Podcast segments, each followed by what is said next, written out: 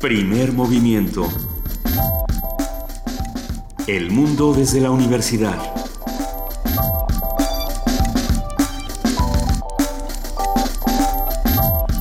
Muy buenos días, son las 7, 3 de la mañana de este viernes 15 de julio de 2016. Estamos aquí en Radio UNAM arrancando primer movimiento. Querida Luisa Iglesias, buenos días. Muy buenos días, querido Benito Taibo. Muy buenos días a todos los que nos escuchan y a todos los que se desvelaron el día de ayer con las noticias. Buenos días, querida jefa de información, Juana Inés de ESA. ¿Cómo están? Buenos días, Luisa Iglesias. Pues, ah, todavía, yo creo que sí, un poco conmocionados, ¿no? Ah, un camión pasa por en medio de una multitud reunida para ver los fuegos artificiales que celebran eh, un aniversario más de la toma de la Bastilla en Niza, en Francia, en el Paseo de los Ingleses, y mata a 84 personas hasta ahora. Ese es el, saldo. Es, es, una noticia dura, las imágenes también lo fueron y llama muchísimo la atención este llamado que se hace desde todas las redes sociales, desde los distintos portales, a no compartir imágenes de violencia, algo que no había ocurrido con eventos anteriores y que realmente llama la atención, de entrada por la, brutalidad de las imágenes y también por este mensaje que estamos transmitiendo cuando retuiteamos, cuando compartimos eh, imágenes de esta naturaleza. Creo que fue un día importante por muchas razones. Sí, yo, yo tengo la sensación de que una de las Ah, sensaciones peores de todo ello es que cualquier cosa puede ser un arma mortal, ¿no? Entonces, que un camión de transporte se convierta en un arma que pueda cegar la vida de 84 personas que miraban los fuegos artificiales, es, eh, se convierte en, una certidumbre de que nada, nadie está seguro en el mundo, ¿no? Que cada vez estamos menos seguros, que el mundo se volvió un lugar cada vez más peligroso y que vivimos, sin, duda, ya, ya podemos decirlo, yo, yo pienso en el tiempo del terror, que, que este siglo XXI está asignado por ese terror. Bueno, si se toma en cuenta que en los últimos 18 meses Francia ha recibido siete ataques distintos y, que han dejado esta cantidad de muertos, se, ya, ya la, la visión se abre mucho más y se convierte en, en una forma de vivir. Sí, tú, porque tu vida sin duda cambia, ¿no? A partir, a partir de saber que en cualquier momento, en cualquier lugar, eh, en cualquier condición y bajo cualquier este, forma puede, puede suceder esto. E invitamos a todos los que nos están escuchando a que nos llamen y a que nos escriban, a que nos cuenten cómo podemos, eh, cuál, cuál, cuál tendría que ser la respuesta ante el terror, cuál tendría que ser la respuesta de nosotros, así como la de las autoridades y también la de los otros grupos que, que formarán parte de un conflicto como este. Por lo pronto, esta mañana vamos arrancando con nuestro viernes de ocio, vamos a hablar de Poeta en París, una conversación, eh, conversatorios de poesía mexicana y vamos a tener una conversación con Elizabeth Hulverson, ella es poeta y escritora. Tendremos, fíjense qué cosa, ya arranca el la Liga MX, la arranca el día de... El domingo. Hoy, ¿no en viernes? No. Bueno, no importa. El viernes juegan los Pumas contra las Chivas y hoy vamos a hablar ni más ni menos que con Juan Francisco Palencia, director técnico de Pumas, para que nos cuente cómo ve el equipo, qué, qué piensa, qué va a hacer este, va a estar buena. Mándenos preguntas que le quieran hacer a Palencia, mándenos comentarios. Vamos a hablar también con nuestros amigos del antiguo Colegio de San Ildefonso. Hablaremos con Marco Flores esta mañana. Él es de servicios pedagógicos precisamente de San Ildefonso y va a hablar sobre todas las actividades de verano que se avecinan.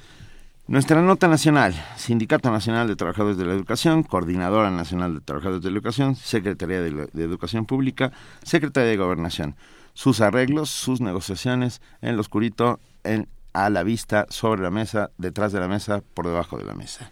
Un comentario del profesor Marco Fernández, investigador, investigador asociado de México Evalúa, especialista en temas de anticorrupción y profesor del Tecnológico de Monterrey. En la nota internacional vamos a hablar de Bashar al-Assad, Putin y Kerry. ¿Quién manda en Siria y bueno, cómo se reconfigura toda esta relación después de lo que ocurrió el día de ayer? Vamos a hablar con el doctor Tariq Serawi, profesor de la Universidad Iberoamericana, especialista en Medio Oriente. Nuestra mesa del día, Pokémon Go. ¿Usted sabe de qué estamos hablando? Eh, pues Sería raro que no lo supiera que no, porque ha sido el juego más jugado en los últimos, en la historia, en tan solo unos días más de 25 millones de personas entran a buscar animalitos por, por la vida eh, de manera virtual, esta realidad aumentada.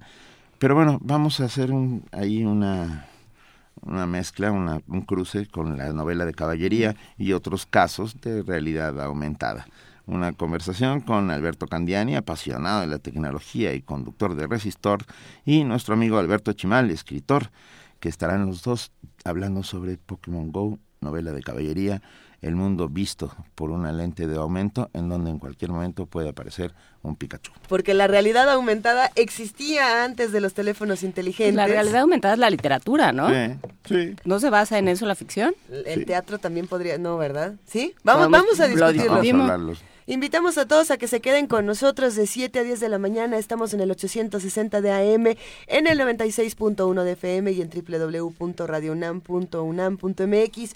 Y si usted tiene hijos pequeños y no sabe qué hicieron estos durante el periodo vacacional o no sabe qué hacer con ellos, nuestra compañera Cristina Godínez tiene interesantes y divertidas sugerencias.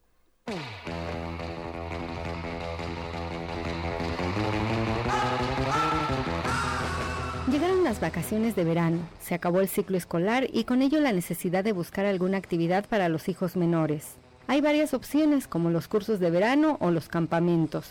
Sin embargo, habrá quien no tenga más alternativa que permanecer en casa. Pero eso no es un inconveniente, pues con ingenio y ganas de convivir se puede generar un programa alternativo que los aleje de los dispositivos electrónicos, videojuegos o la televisión. Es la doctora Mariana Gutiérrez Lara, de la Facultad de Psicología de la UNAM que se programan actividades entre padres e hijos. Yo entiendo que de repente es medio complicado que podamos estar con ellos todo el día, pero sí es importante que nosotros como adultos participemos y que les demos una gama de posibilidades de la cual los chicos puedan escoger. Una de las cosas importantes es que aprovechemos el tiempo para conocernos, ¿no? Y para saber qué tipo de cosas nos gustan. Vamos a decir que en qué momento de nuestra vida estamos. Para eso tenemos actividades que son de tipo lúdico, que nos permiten conocer qué tal se siente cada uno de ellos y sobre todo desarrollar habilidades de tipo social.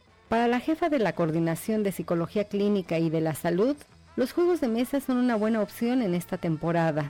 Primero pasar un buen rato, pero también ver que los chicos aprendan esta cuestión de la toma de turnos, que conozcan reglas, que identifiquen una meta, que conozcan quién gana y que aprendan a manejar esta cuestión de que gano o de que pierdo incluso que podamos desarrollarlas juntos. Por ejemplo, un memorama. Eh, obviamente los juegos al aire libre también los hemos dejado de lado los que tienen que ver con grupos de juego, que no son actividades aisladas, sino que sean actividades desde jugar fútbol, de jugar de boli, jugar quemados, por ejemplo, que no implican más que coordinarnos para ver a dónde podemos salir. Ahora, si los padres trabajan y no pueden estar con sus hijos, lo importante es saber con quién los dejarán sin olvidar encomendarles alguna actividad y de cualquier modo compartir algún espacio con los pequeños. Para Radio UNAM, Cristina Godínez.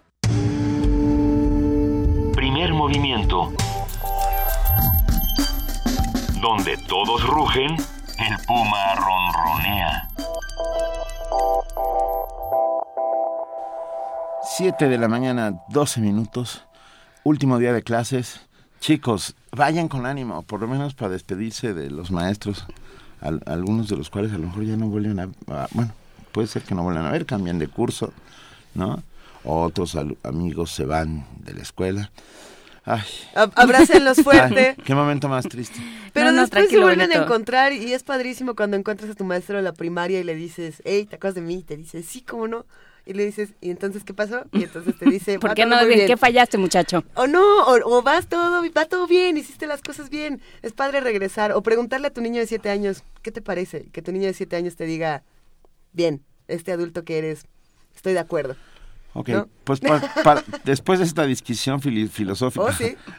Ah, les dedicamos esta canción a, estos chicos que, que van hoy por último día de la escuela. Es, nos la recomendó ayer Teresa Carreón y es de León Gieco, Ojo con los Orozco. Y, y, y ahorita... Vamos a oír los Orozco. No, está escrita toda con O. León Gieco hace una malabar ahí con la palabra O y nos la manda para todos ustedes.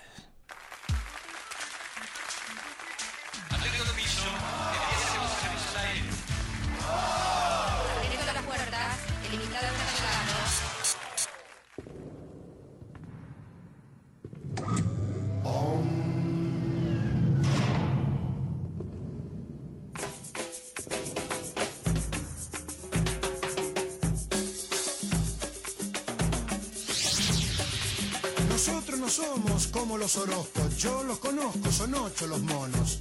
Ocho, Toto, Cholo, Tom, Moncho, Rodolfo, Otto, Pololo. Yo pongo los votos solo por Rodolfo, los otros son locos, yo los conozco, no los soporto.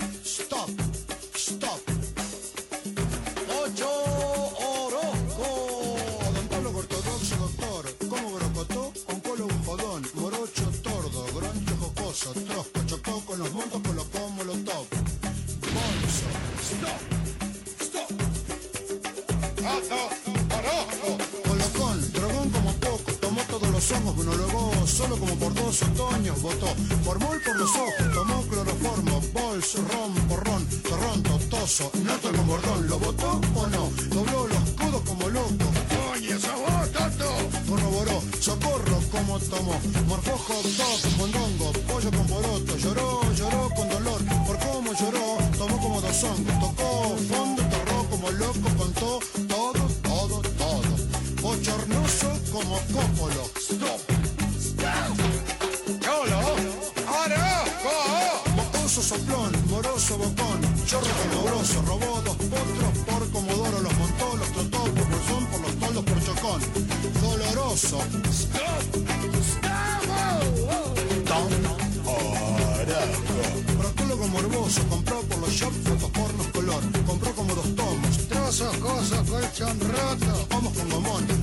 trollos gozosos con condón, pomos con moños rococó, todos polvos cortos, fogoso, stop, stop.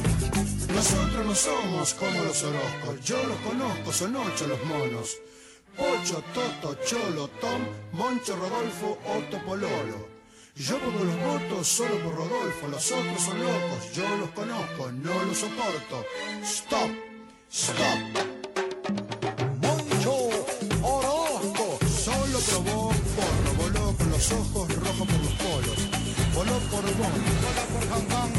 Soñó con Chocono, lloró por John.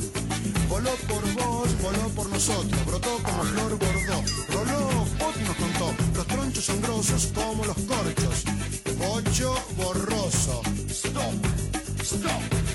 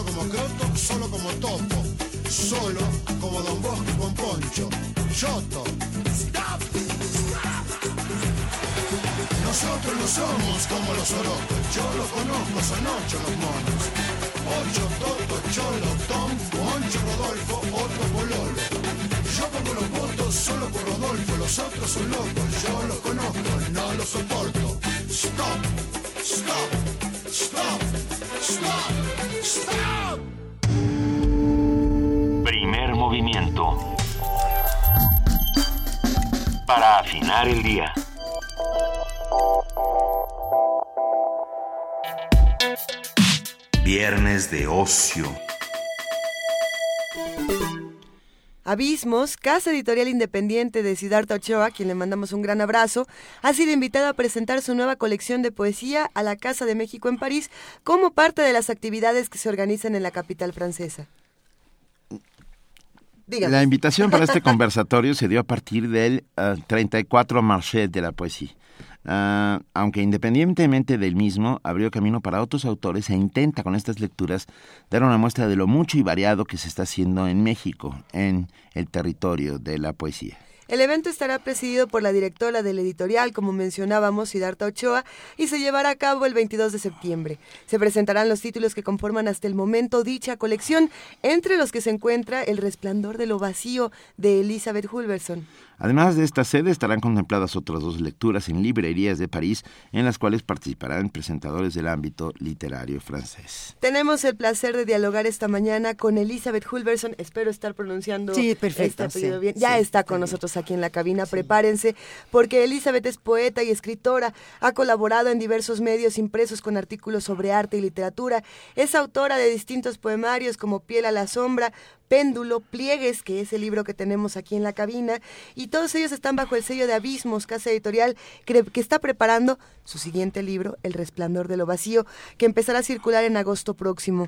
Su trabajo poético ha, incluido, ha sido incluido en las antologías Un ojo en el muro, esto es A Night Through the Wall, de 1987, si no me equivoco. Correcto. Y Mujeres Poetas de México, 1940-1965, publicada en el 2008. Elizabeth Hulverson, qué placer eh, encontrarnos contigo esta mañana aquí en la cabina. Muy buenos días. Muy buenos días y muchas gracias por la invitación. No, estamos Bienvenida. encantados. Gracias. A ver, ¿qué, qué implica publicar poesía? Yo, porque yo sé algo de eso y, y- y- y, yo quiero tu opinión. Como, bueno, no sé, como autor es, es realmente un enfrentamiento con, con el lector. O sea, es ya soltar lo que tienes este, ahí que, o sea, lo que tenías adentro, que pusiste en el papel, y luego ya dárselo a la- al autor y soltarlo, y ya, porque ya deja de ser tuyo en, real, en realidad y se convierte en, en, eh, en, en parte del lector, ¿no? Sí, e- esta es la parte Ajá. buena, la, la- Ah, la compleja, la, de claro. encontrar editor. Cada vez hay menos editoriales que publiquen poesía o, ah, o eh, las librerías eh, no, no tienen, o sea, tú te acercas a buscar poesía a las grandes librerías y están ahí en el, sí, claro, ahí lo tenemos en el cajón 72412. Claro. O sea, como que por algún extrañísimo motivo, a pesar de que nosotros aquí tenemos una, una relación buena, directa y variada con la poesía, todos los días leemos poesía, Ujú, claro. intentan, pero no, no, mucha gente piensa, a ver, lo he oído una y otra vez, no hombre, no escribas poesía, la poesía no vende. Exactamente. Pues, o sea, Exactamente. y bueno, el, el hecho de que Siddhartha ah, se haya atrevido ah, con, con abismos a, a insistir en este caso y, y que no solo eso, que estén dando un- el salto transatlántico para llegar hasta París, Exacto. ha significado Sí. mucho. Cuéntanos un poco esta Sí. travesía. Claro. Bueno, eh, para, para- en, en primera instancia, cuando yo empecé a escribir hace muchos años, eh, también era lo mismo, el comentario era lo que tú decías, ¿no? O sea, ¿ay, para qué ni se va a vender?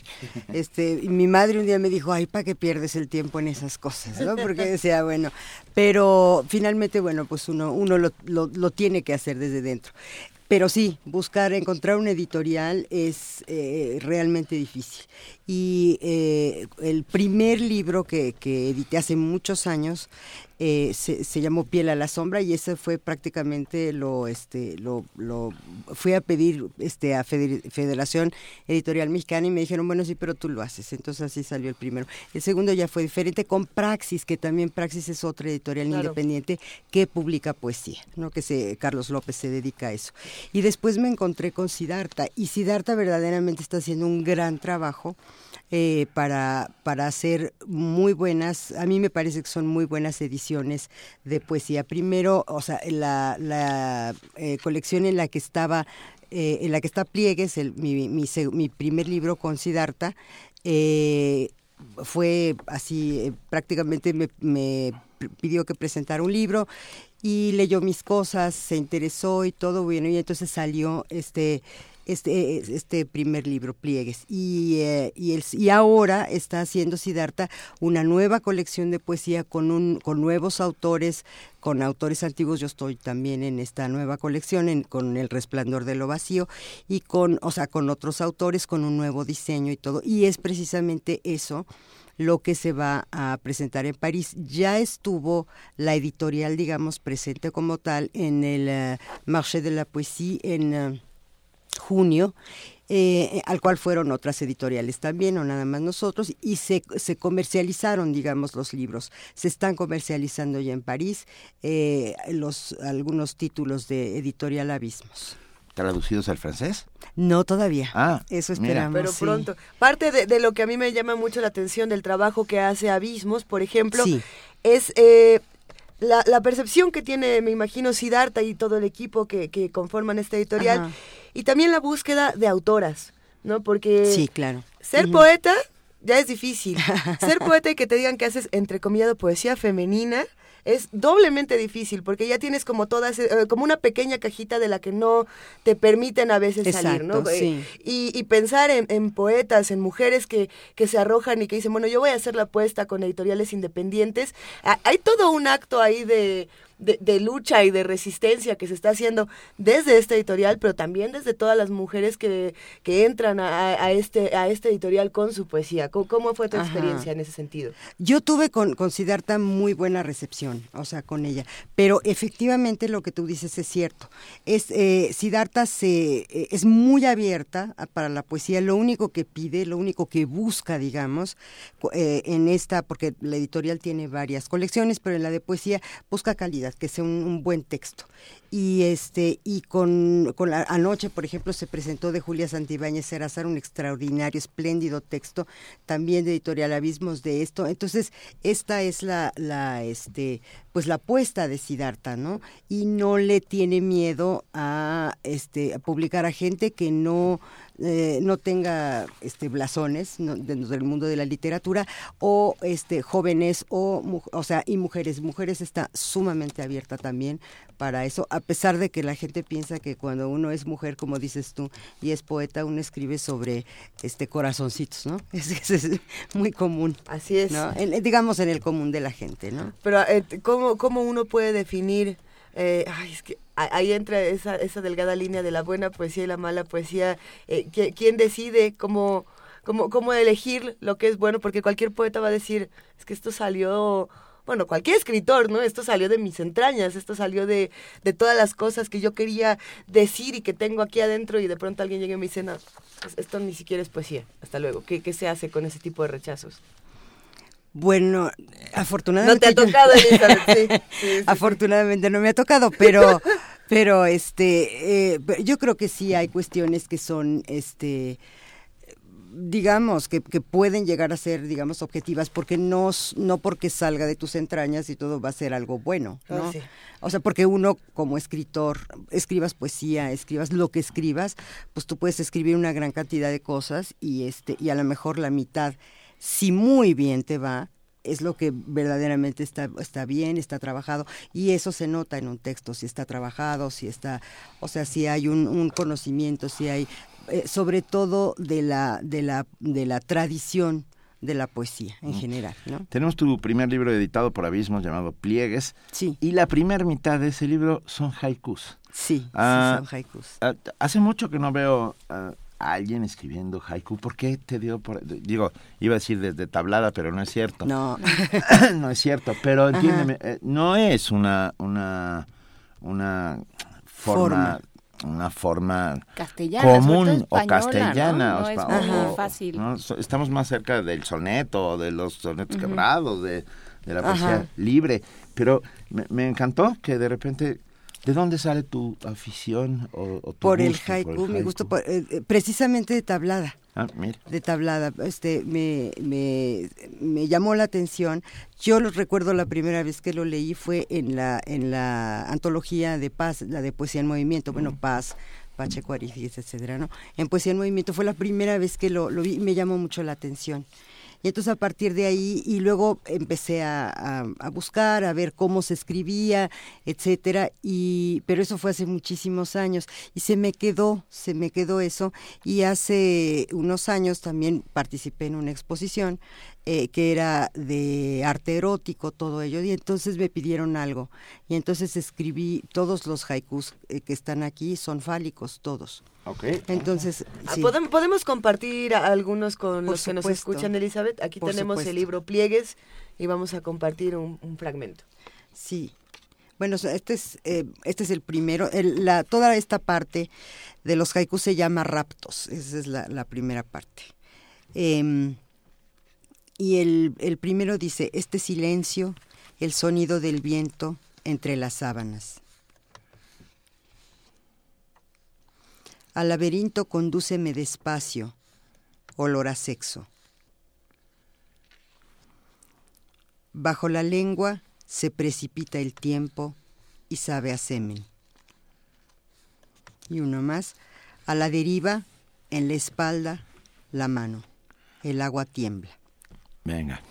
Bravo. Eso. Ah, Todo esto y más en pliegues. Cuando de haces haikus, bueno, por lo menos a, a mí me pasaba, contaba con los dedos. Sí, sí, ¿no? sí. Eh, luego, luego dejas de contar porque ya te acostumbras, ¿no? Y entonces ya sabes cuántas sílabas tiene que estar dentro de cada línea sí. para, para que tenga la, La estructura. la estructura Ajá. Que- Pero, pero sí sabes que alguien está leyendo un haiku en la calle cuando lo ves con un libro en la mano y moviendo los dedos este, frenéticamente con la otra mano, como intentando descifrar qué era lo Sí. que el autor estaba haciendo. Sí, es una maravilla. ¿Estarás en París, Elizabeth? Estaremos en París, Estarán. estaré yo en París con, con Siddhartha, iremos las dos por, estaremos por allá. Qué maravilla. Sí. Esto será en el mes de agosto. Septiembre. Se- ah, en septiembre, en sí. septiembre. El libro, o sea, mi libro, que también se va a presentar allá, el- ese se presen- sale en agosto.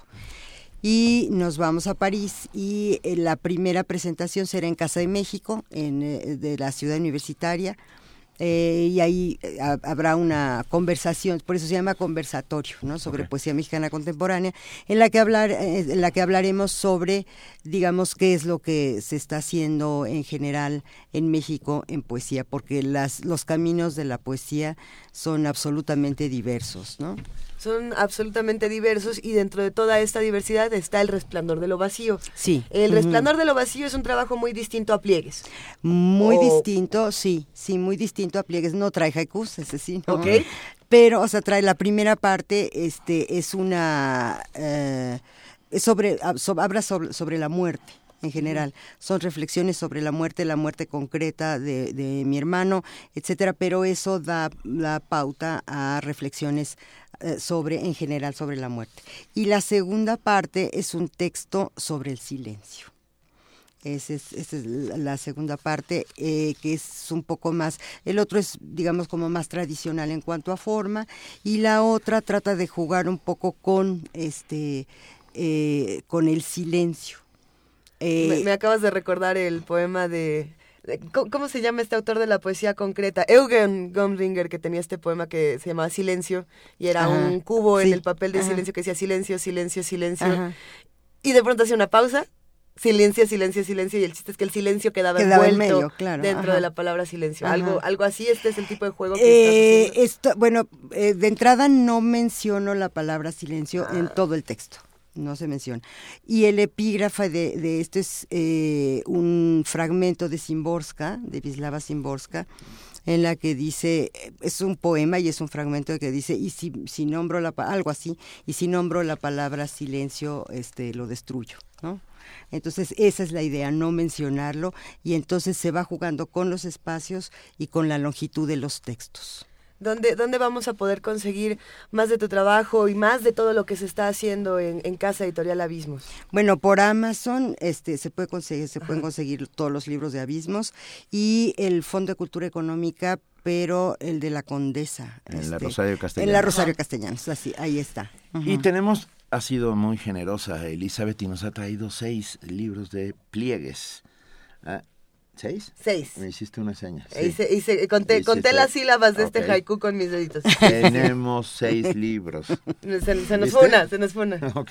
Tenemos seis libros de pliegues de Elizabeth Culberson, editado por eh, Grupo Casa Editorial Abismos.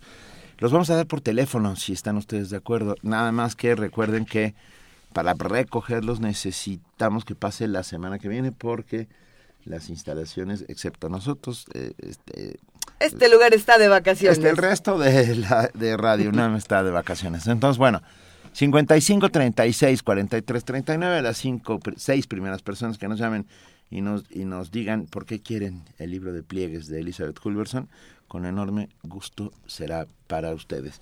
Y para nosotros es un inmenso, inmenso placer tenerte hoy esta, esta, esta mañana. Muchísimas gracias. No, Elizabeth. gracias a ustedes, un gusto estar Gracias, con ustedes. Elizabeth. Muy buena Bueno, suerte en muchas París. gracias. Ya nos contarán. Ya les cómo fue. platicaremos, Sí, claro, ya vendré con, ya vendremos con Siddhartha. Con Siddhartha. Sin duda. Francia necesita poesía en este momento. Qué bueno Sí, que, que sí, van a llevar sí. estos libros para allá. Será Sí. una experiencia única y, y necesaria, muy Sí, necesaria en tiempos como estos. Sí, ojalá podamos platicarles de regreso. Muchísimas Muchas gracias. Un Elizabeth. abrazo, Elizabeth. Gracias, hasta luego. Y ahora, ¿qué vamos a escuchar, Benito? Eh, Vamos a escuchar Bistro Gruenbel con Stephanie Gruenbel.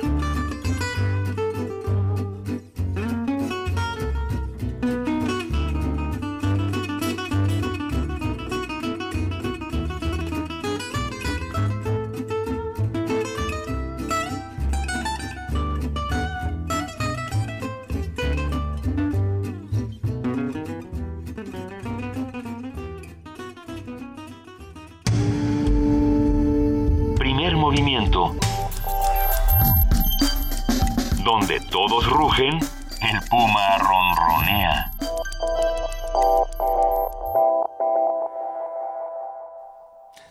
Son las 7 de la mañana con 37 minutos. Nos, eh, gracias a todos los que están escribiendo, que andan por ahí. Ay, Hay, hay Ah, muchísimos ahí. comentarios en redes sociales. Gracias a todos los que nos escriben. Gracias a todos los que nos llaman. Creo que ya hasta se fueron todos los libros de pliegues. Creo que todavía quedan un par por ahí para los que nos quieran llamar. Pero en este momento vamos a escuchar un regalo de Descarga Cultura que pueden encontrar en descargacultura.unam.mx. Esto es Las Flores del Mal. Vamos a escuchar el capítulo 5, La Carroña. No, hay- hay nada más. Hay Por- nada más. Porque queríamos hablar de poesía y queríamos hablar de cosas maravillosas esta mañana. que mejor que Las Flores del Mal.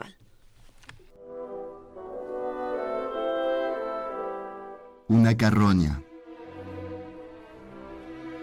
¿Recuerdas el objeto que vimos, mi alma, aquella hermosa mañana de estío tan apacible? A la vuelta de un sendero, una carroña infame sobre un lecho sembrado de guijarros.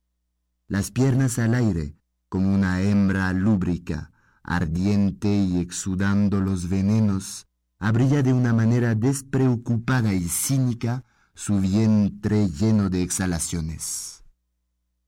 El sol dardeaba sobre aquella podredumbre como si fuera a coserla a punto y restituir centuplicado a la gran natura todo cuanto ella había juntado.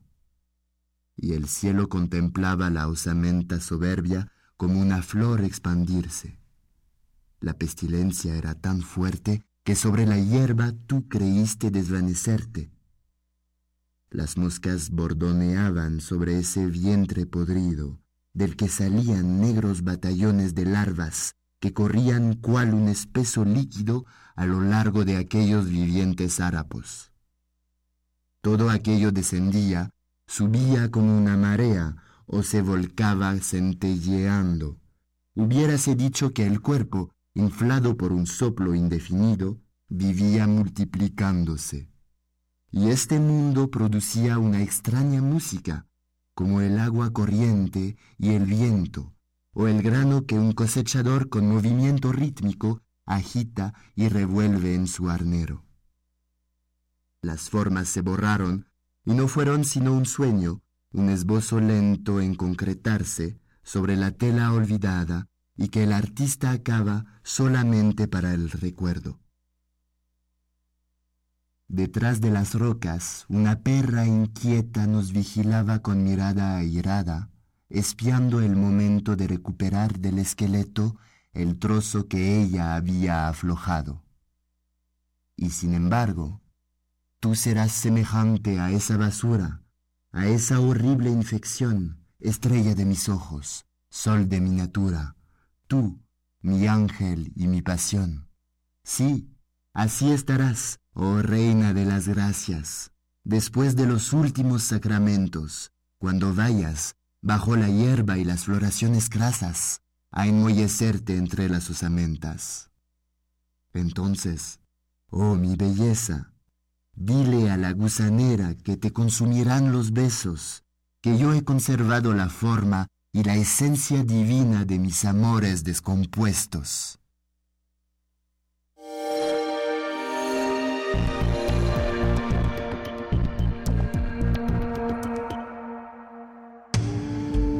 Primer movimiento.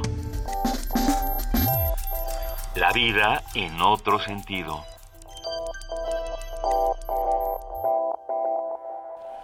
Siete de la mañana, 41 minutos, un fragmento. Ay, De las flores del de mal. las flores del mal. ¿Y qué pasó? Y aquí estamos. Aquí, estamos, hombre, qué bien. Ya salieron, to- ya fueron todos los... Ya se fueron todos los libros de Elizabeth. Culberson. Es que leer poesía como que te reconcilia, o a veces te pone en situación, o a veces te da un par de bofetadas guajauloteras para que... O te deja el alma desacomodadita o te, la vuelve a O te acomodar. la vuelve a acomodar. Sí, sí conocen estos ¿Cuándo? libros de abismos, los han visto, los han tocado, los han olido, los han encuerado. Son libros muy interesantes porque plantean poesía de to- todos los tipos, colores y sabores. En verdad creo que es una es, es muy arriesgada la colección que tiene de poesía editorial Abismos y, y si estamos buscando autores nuevos o autores eh, autores buenos, como bien decía Elizabeth, pues valdrá la pena acercarse. Pero también hay muchas editoriales que traen un- alternativas padrísimas, ¿no? Ah, gracias a todos los que nos están escribiendo, haciendo preguntas a Paco Palencia, que estará en unos segundos ya con nosotros. Fernando Acosta me pregunta si soy pariente de los Taibo. Y, ¿De cuáles? Y de cuáles. Pues mira, de... De mi mamá, de mi papá, de mis Ah, hermanos. Si te refieres a Paco Taibo uno, era mi padre. Y si Ah, te refieres al 2, pues es mi hermano. Y así. y, y así. Y a Carlos, pues es mi otro El hermano. otro. Ah, sí, sí, por supuesto. Después de contestar esta Después de Después de contestar- respondida esta pregunta. esta pregunta, Eh, yo, yo les platico que han, han ocurrido muchísimas cosas también en, en el mundo de las letras. Ayer nuestra querida Radio Escucha Mirisac presentó eh, Eh, su bravo. libro Pinceladas de la Soledad. Le mandamos un gran abrazo. Y Fue una bien. presentación emotiva como pocas cosas. Y, y bueno, el libro es muy interesante. Es un ejercicio donde lo que hace Miriam Isaac es eh, con- tomar contar, bueno, con- contar desde su perspectiva los cuadros de Hopper. los cuatro los cuadros de Hopper pero además con- eh, es sorprendente porque están contados desde desde desde ideas que vienen y que pasan por dentro de su cabeza. A mí me gustó muchísimo el Eh, libro, vale, vale mucho la pena. Sí vale la pena, toma dos, eh, dos perspectivas distintas, en cada uno de los relatos hay como ciertas reglas, hay como, es muy lúdico este libro, es como Mm. un juego todo el tiempo, pero es un juego muy doloroso y, y- y bueno, si bien es narrativa, si bien está dentro de esta eh, área del cuento, a mí me parece que es más un álbum sensorial y que, le, y que sí también se acerca muchísimo a la poesía, ya que estamos hablando de esto en esta cabina. Pero es un juego que yo alguna vez quise jugar y que a lo mejor todos en algún momento quisimos jugar. Ya, a ver si... A si ver, a esto- ver. A ver, a mí me pasó por lo menos un par de veces. Una de ellas fue frente al Guernica. De Picasso. Sí. La primera vez que yo vi el Guernica estuve alrededor de una hora ah, atisbándolo detrás de un cristal porque era la época en que había atentados contra cuadros, entonces lo pusieron detrás de un cristal en Nueva todavía estaba en Nueva York, no no no había no se había no había sido devuelto al pueblo español. Pero bueno, lo vi y yo me dieron ganas de escribir sobre ello. No gracias al pudor que en el fondo de mi alma me tengo, no lo hice y eso me salvó. Pero eh, un cuadro te provoca una serie de sensaciones que tú, que tú que escribes, por ejemplo, necesitas como traspolar al papel, ¿no? Ponerlas ahí para hacerlo eh, concreto, lo que estás concreto con palabras, pues. A- alguna vez yo encontré un librito que si alguien vuelve a encontrar, por favor ayúdeme a recuperarlo porque nunca he vuelto a saber de él, ni siquiera recuerdo cómo se llamaba ni quién estaba ahí, porque lo conseguí de muy pequeña y era un libro de autores que entraban a ver la obra de Turner, todos estos barcos y todas estas Ah. tormentas, y escribían relatos de quiénes eran los que estaban dentro de estos barcos y quiénes eran los que vivían las tormentas, más allá de la imagen, como la historia que no ves en el cuadro. Y eran relatos pequeñitos, bellísimos. No, no, no puedo dar mayor información. Ah, Pero aprovechando, déjenme A ver otro. un, un libro espectacular se llama La luz es más antigua del, que el amor, de Benjamín Menéndez Salmón, editado por Sex Barral, donde habla de cinco cuadros. Ah, uno de ellos rojo, de Mark De. Rothko. Pero habla de uno que a mí me dejó helado, porque luego fui descubriendo que la historia era cierta. Voy a tener este bonito momento en que no voy a recordar el nombre del pinto. Ah, de- Tú puedes, de tú puedes. De, Benedicto, ah, siglo XIII, eh, le encargan a, a este importantísimo pintor de, de, retablos para iglesias que eh, pinte a una virgen en un en un en un pequeño monasterio, no es un monasterio, es un pequeño Una palacio, ah. en, un, er- en, un, en un pequeño palacio, propiedad de uno de los Medici. bueno, el tema es que era el momento de la peste negra en Europa. Y entonces él empieza a pintar un bellísimo cuadro de la Virgen cuando su hijo cae con la peste. Su hijo era su ayudante. Y él le pide a esa Virgen que está pintando que por favor lo salve.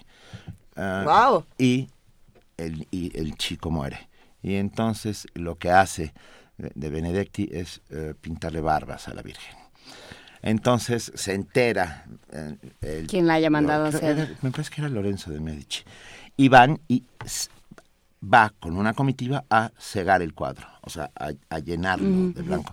No saben qué historia, nada más lo, lo- es alucinante. Hay también eh, esta novela de Juan Manuel de Prada, La Tempestad. Ah, claro. La tempestad. que a- apare- es- sucede todo en Venecia, también en, eh, también hay, hay es el carnaval, pero hay reminiscencias, por supuesto, de la, de la peste y, eh, y hay una serie de juegos con todos los con todos los cuadros que hay en la academia en el en este museo en Venecia. La primera escena es un hombre en el canal con una mujer metido hasta hasta La cintura. la cintura en las aguas del Gran Canal con una mujer cargada en los brazos, una- un cadáver cargado en los brazos. Así empieza la novela y. Bueno. y empiezan a suceder una serie de cosas que involucran el, el trabajo y que se lleva a cabo y lo, y lo que se resguarda en la academia. Y, eh, y es, fa- es fascinante. Juan Manuel de Prada yo creo que no ha vuelto a escribir tan bien como en, como en La Tempestad. Y, y pienso otro libro que tiene que ver con pintura. ¿Ves que eso Es- es realidad aumentada, Sí, insisto? real- Ah, yo, yo tengo también una recomendación el, el de libros. de batallas de el pintor de Pérez batallas Reverte. de Pérez de Reverte. Pérez Reverte. Eh, mi recomendación es Los Once de Pierre Michon, este Mira. libro que pueden encontrar en anagrama, que es chiquitito, se lo van a aventar en, en una tarde, y, y una tarde es mucho, quizás se lo van a aventar en muchas tardes con las releídas que le van a dar, eh, que habla precisamente de un cuadro, o por lo menos este libro comienza hablando de un cuadro que está en el Louvre, pero este cuadro no existe. El asunto es que, bueno, Mm. o sea, sí existe en el libro, no existe en, en el museo, pero yo no, yo caí en la trampa, así, caí por entero en la trampa. Y este cuadro describe precisamente a los 11, que son estos miembros del Comité de Salvación Pública en Francia en 1794. Y bueno, está hablando de todo, del terror francés, ¿no? De, de- de Es este Robe- uno de los once es Robespierre. Así es. Ah, y se pone la- el Comité de Salvación. Pública Ajá. ¿Con Robespierre? con Robespierre. Bueno, pero era un público muy, muy, muy Era reducido. Muy selecto. que le gustaba Robespierre. haciendo esta recomendación que, bueno, por supuesto es pertinente con el tema de Francia hoy en día y, y que además es que Pierre Michon es un superautor, es de estos polifónicos que nunca sabes bien a bien quién está hablando, cómo lo dijo, por qué lo dijo y de pronto estás inmerso en el universo más increíble, vale muchísimo la pena. Y Siendo como las- todo cabe en este programa. Así es, 7 de la mañana, 49 minutos y vamos a escuchar este audio. Leandro, Leandro para Israel Castro. Castro en posición de servicio. Castro, trazo, Palencia. ¡Qué gol! ¡Qué gol, Palencia!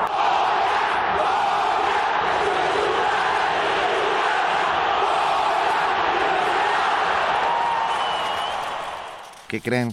Fue gol, gol de Palencia. Eso. Gol de Palencia y nos da un enorme, enorme gusto tener esta mañana con nosotros a nuestro nuevo director técnico del equipo de la Universidad Nacional Autónoma de México, el maestro Paco Palencia. Bienvenido, muchas gracias por acompañarnos.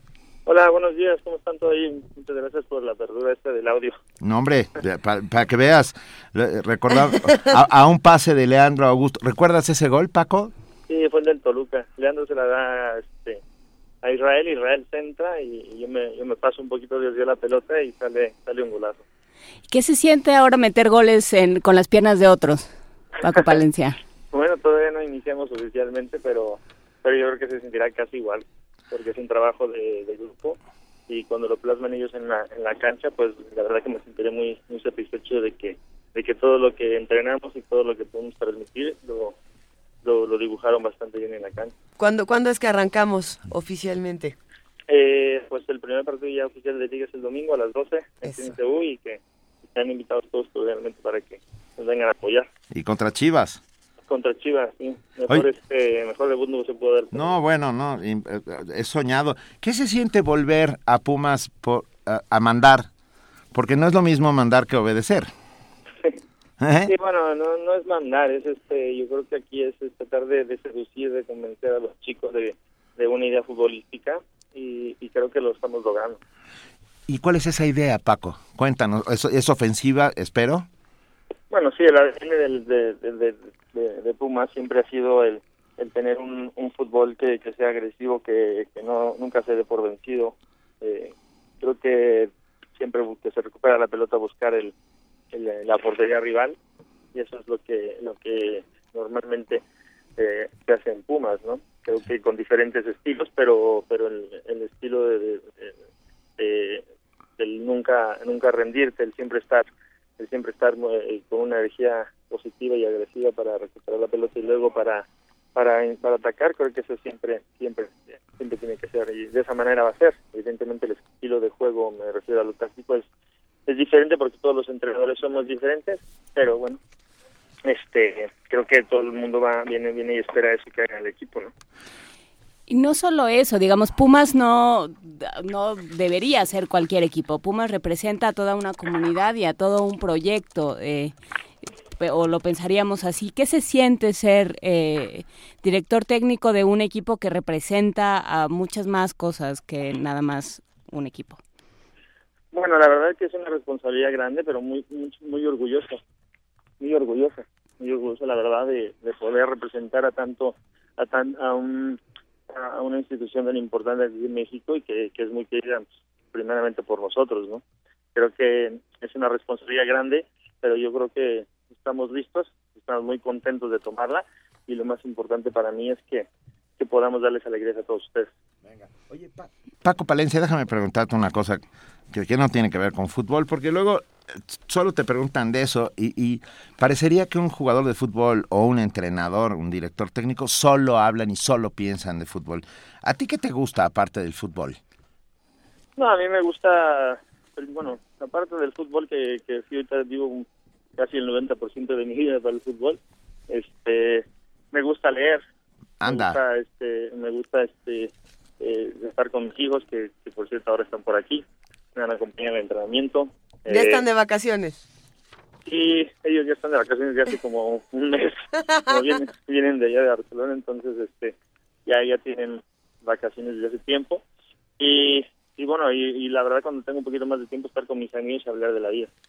Hablar de la vida. A ver, pero eso de me gusta leer, me gusta que lo digas. ¿Qué libro está en la mesita de noche de tu cama en este momento? Ahorita está uno que estoy hablando que es como, es en inglés, que se llama The Difference Maker, los que hacen la diferencia. Es un poco de, de cómo de cómo se la, la gente puede puede hacer la diferencia cuando cuando empieza a hacer las cosas, que no le tenga miedo al cambio, que no le, no tenga miedo a, a mejorar a, a- a nada. Bien, bien eh, bonita la camiseta nueva, perdón, pero es que estoy encantado, ¿sabes por Porque qué? tiene Porque el Ptolomeo, que es la única la- camiseta la del mundo de un equipo de fútbol que dice allá abajito Ptolomeo. Me parece, me parece espectacular. ¿Qué, ¿Qué reacciones ha habido acerca del nuevo jersey o camiseta de los Pumas? De hecho, los únicos que han visto la camiseta han sido los que hicieron el promoción, la promocional. Eh, los demás este, jugadores no la han visto, no la han visto del todo. La verdad es que el diseño de Nike está bastante bien eh, en cuanto a, a la comodidad para los jugadores, pero bueno, con, con lo que está plasmado en, debajo de- del- del escudo, yo creo que significa mucho para nosotros y, y yo creo que todos los que están ahora eh, detrás micrófono de Puma, pues yo creo que sí es bueno que transmitan todo lo que significa para nosotros este el Ptolomeo. Pues sí, justamente es, es nuestra nuestra biblioteca y uno de los de los lugares centrales del campus eh, principal de, de Ciudad Universitaria. Palencia, ¿con qué te encontraste? ¿Qué, qué reacción han tenido? ¿Con qué, ¿Con qué cantera? Todavía tenemos cantera joven, volveremos a tener una cantera joven. ¿Con qué te encontraste? Bueno, pues yo de hecho no tengo mucho tiempo para estar viendo a la cantera, pero pero sí sí que he traído jugadores para acá al primer equipo para empezar a observarlos, ¿no? eh, con los viajes y la pretemporada no, no he podido ir mucho a la cantera, que es una de las, de las planificaciones que hay, que vaya una vez a la semana a entrenar a la sub-20 o a la- segunda, y eso me va a permitir darme un conocimiento mucho más amplio de lo que hay, de lo que viene abajo. Estoy bien arropado porque Sergio Gea conoce, está conociendo la cantera, David Patiño, que es uno de mis auxiliares, también conoce muy bien la cantera, y, y me van trayendo jugadores y los vamos conociendo poco a poco me gustan a algunos que yo creo que ya están entrando con el primer equipo pero bueno el, el- el- nosotros somos como la punta del iceberg abajo abajo debe de haber mucho más muchos más jóvenes muchos más jóvenes que van a estar trabajando por los demás entrenadores Sí. Y te traes a dos jugadores españoles, uno del Eibar y uno del Español de Barcelona, ¿no? Cuéntanos un poco acerca de estos dos personajes. Sí, hace, hace mucho que no hay jugadores españoles en México. bueno sí creo que sí pero no, bueno no el año pasado ya estuvo aquí este el de Cruz Azul Ah, bueno. entonces pero pero y, y Marc Rosas Ah, claro, pero- Marc Rosas. pero pero ellos este a Abraham lo conozco bastante bien de eh, y, y a Saúl también que los he visto jugar y aparte los conozco de, de, de- de- en persona de sé, sé la clase de, de profesionales que son sé lo que me pueden dar en la cancha eh, y, y sobre todo que se embonan perfectamente con el carácter de, de, de lo que es este el estilo de fútbol de Puma que son chicos que nunca se dan por vencidos que son que son mm, gente que, que es muy eh, que tiene un- una, una energía bastante positiva para, para transmitir al grupo. Eh, son buenas gentes y aparte son muy buenos jugadores y muy buenos profesionales. Pues sí, así somos en Pumas, necios y con hambre de gol. Eso. Y, y vamos a ganar el domingo, por supuesto. Sí, para eso estamos trabajando. Venga. Muy bien, muy bien No, bueno, nosotros aquí somos unos... Nosotros siempre ganamos el domingo, aunque no juguemos. Muy bien. La ventaja. Te deseamos un enorme éxito al frente de Pumas. Ah, esta es tu casa, Radio UNAM y particularmente Primer Movimiento. A ver si algún día vienes por aquí, un día que no haya mucho trabajo, ¿no? Y hablamos más, hablamos de libros y hablamos de, de, de cosas que no tengan que ver con fútbol. Ah, ¿Va? Me parece maravilloso. Muy bien. Órale. Muchísimas gracias. Claro que sí, con mucho gusto. Un abrazote y muchísimo éxito al frente de Muchísimas gracias de y que tengan buen fin de semana. Gracias, igualmente, igual. igualmente para ti, Igual. para el equipo. Gracias. Sobre Yo todo sí, para- ¿verdad? Sí. Sobre todo para mí. Muy bien. Hasta luego. Hasta Gracias. luego, un abrazo. Ahora vamos a escuchar para irnos a la pausa de la segunda hora Without This Moment to Lose de estas canciones que duran 60 segundos.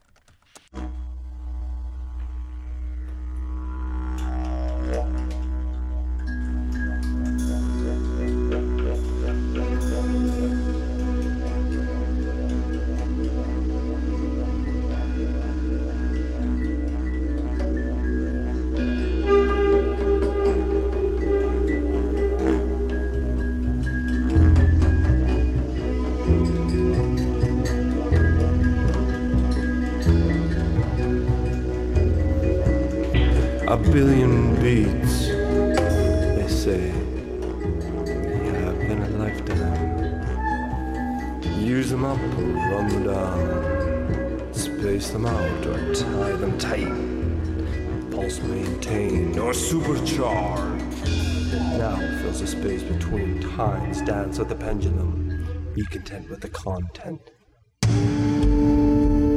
Primer movimiento. Donde todos rugen, el puma ronronea.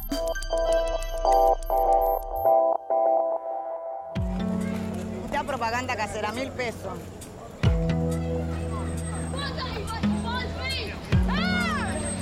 of your country. Accordingly, No importa de dónde eres, qué idioma hablas, ni cuál es tu color de piel.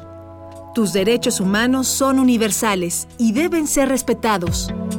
Conoce cuáles son y cómo protegerlos en un programa de análisis y reflexión sobre este tema con Diego Guerrero. Derecho a debate. En la cultura de la legalidad participamos todos.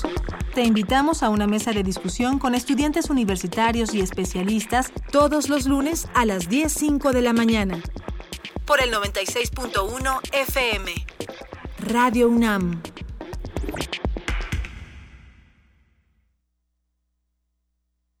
Ingredientes para hacer la pócima de la diversión. Ancas de rana intrépida. Ratones de laboratorio. Plumas de pollo creativo. Mm, medio litro de carcajadas. Y listo. Revolvemos todo y decimos... Hocus Pocus, la revista de los peques y no tan peques. Todos los sábados de las 10 a las 11 de la mañana por el 96.1 de FM. Diviértete aquí en Radio UNAM.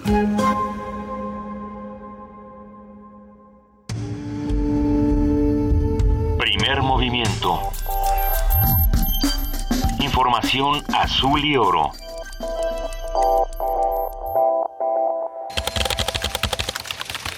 Corte informativo. La UNAM. Benjamín Domínguez, académico de la Facultad de Psicología de la UNAM, afirmó que las personas con inteligencia emocional se adaptan fácilmente a los cambios en el ambiente y se protegen cuando es necesario, lo cual es importante si consideramos que los factores emocionales determinan a largo plazo nuestra calidad de vida y salud. Nacional. Adelfo Gómez, líder de la sección 7 de la Coordinadora Nacional de Trabajadores de la Educación, señaló que no han llegado a ningún acuerdo con el gobierno federal. Esto luego de más de tres horas de negociación con la Secretaría de Gobernación. Esperábamos que el día de hoy Gobernación pudiera tener una respuesta muy concreta. Sin, embargo, dejamos de manifiesto que ante los dos temas no hay, no hay, no existe ninguna propuesta que permita destrabar este conflicto. Hoy prácticamente a pesar de la exigencia de la Coordinadora Nacional para que ya puedan estar entregando respuestas concretas, manifiesta que no las tienen. Y en ese sentido, creemos nosotros que ha sido una falta de seriedad por parte del gobierno federal a través de la Secretaría de Gobernación, que hasta esta fecha, después de haber trabajado muy claramente las agendas, no hayan podido entregar una respuesta en concreto, una respuesta en firme el día de hoy. El presidente Enrique Peña Nieto aseguró que la reforma educativa se mantendrá inalterada. Negó que los acuerdos tomados entre la SEP y el sindicato magisterial, así como las negociaciones entre la CENTE y la gobernación, den marcha atrás a la ley. Ricardo Anaya, presidente nacional del PAN, apoyó la decisión de la SEP de revisar la evaluación docente. Pero es correcto que haya llegado el diálogo. Lo que sería inaceptable es que se negocie fuera del marco de la ley. Si alguien comete un delito, pues se le debe sancionar por el delito que cometió. Ni es correcto que la autoridad utilice la ley para aplacar un movimiento social, ni tampoco sería correcto que la autoridad negociara la ley. José Antonio Mit, secretario de Desarrollo Social, informó que el abasto en las tiendas Liconza en Chiapas se ha regularizado, esto tras los bloqueos que mantuvo la CENTE. El avance en el abasto eh, hoy está completamente regularizado. Eh, tenemos reportado al día de ayer 100% de abasto en todas las tiendas de Liconza, tanto en Oaxaca como en Guerrero, Chiapas y Michoacán.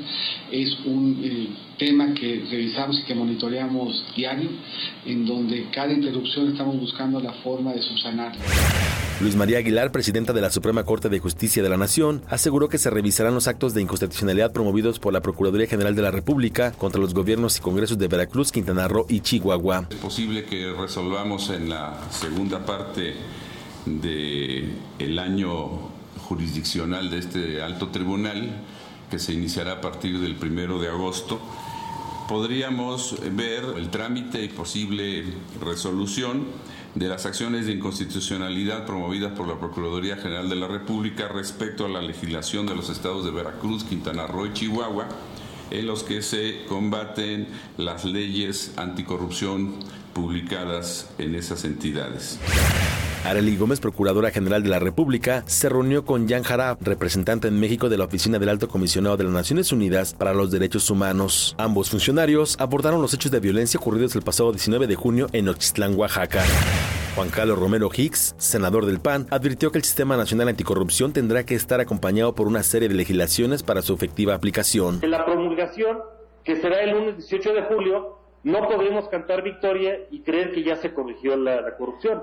De ahí vendrá, y eso lo platicaremos, la instalación del sistema, porque vamos a requerir en el corto plazo aspectos como los siguientes. El Senado va a tener que diseñar o seleccionar un comité ciudadano que luego designe a los ciudadanos que van a estar en el comité de participación ciudadana y de entre estos uno va a presidir el sistema. El Senado va a tener que designar al fiscal anticorrupción, que sea Elliot Ness o Elliot Nesito, según se vea el tema pero es un primer avance. Economía y finanzas.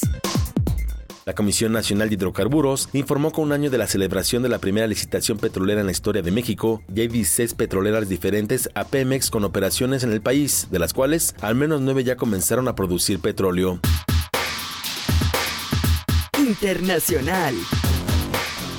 Nicolás Maduro, presidente de Venezuela, acusó a las transnacionales de la comunicación de emprender una campaña mediática contra su país y justificar con ello una intervención extranjera. La campaña mundial que hay contra Venezuela es para justificar una salida violenta, un crimen contra la patria venezolana. Y hasta ahora lo hemos derrotado y decimos como Chávez, por ahora y para siempre seguiremos venciendo todas las conspiraciones. Hasta aquí el reporte, en una hora más información. Radio UNAM, clásicamente informativa.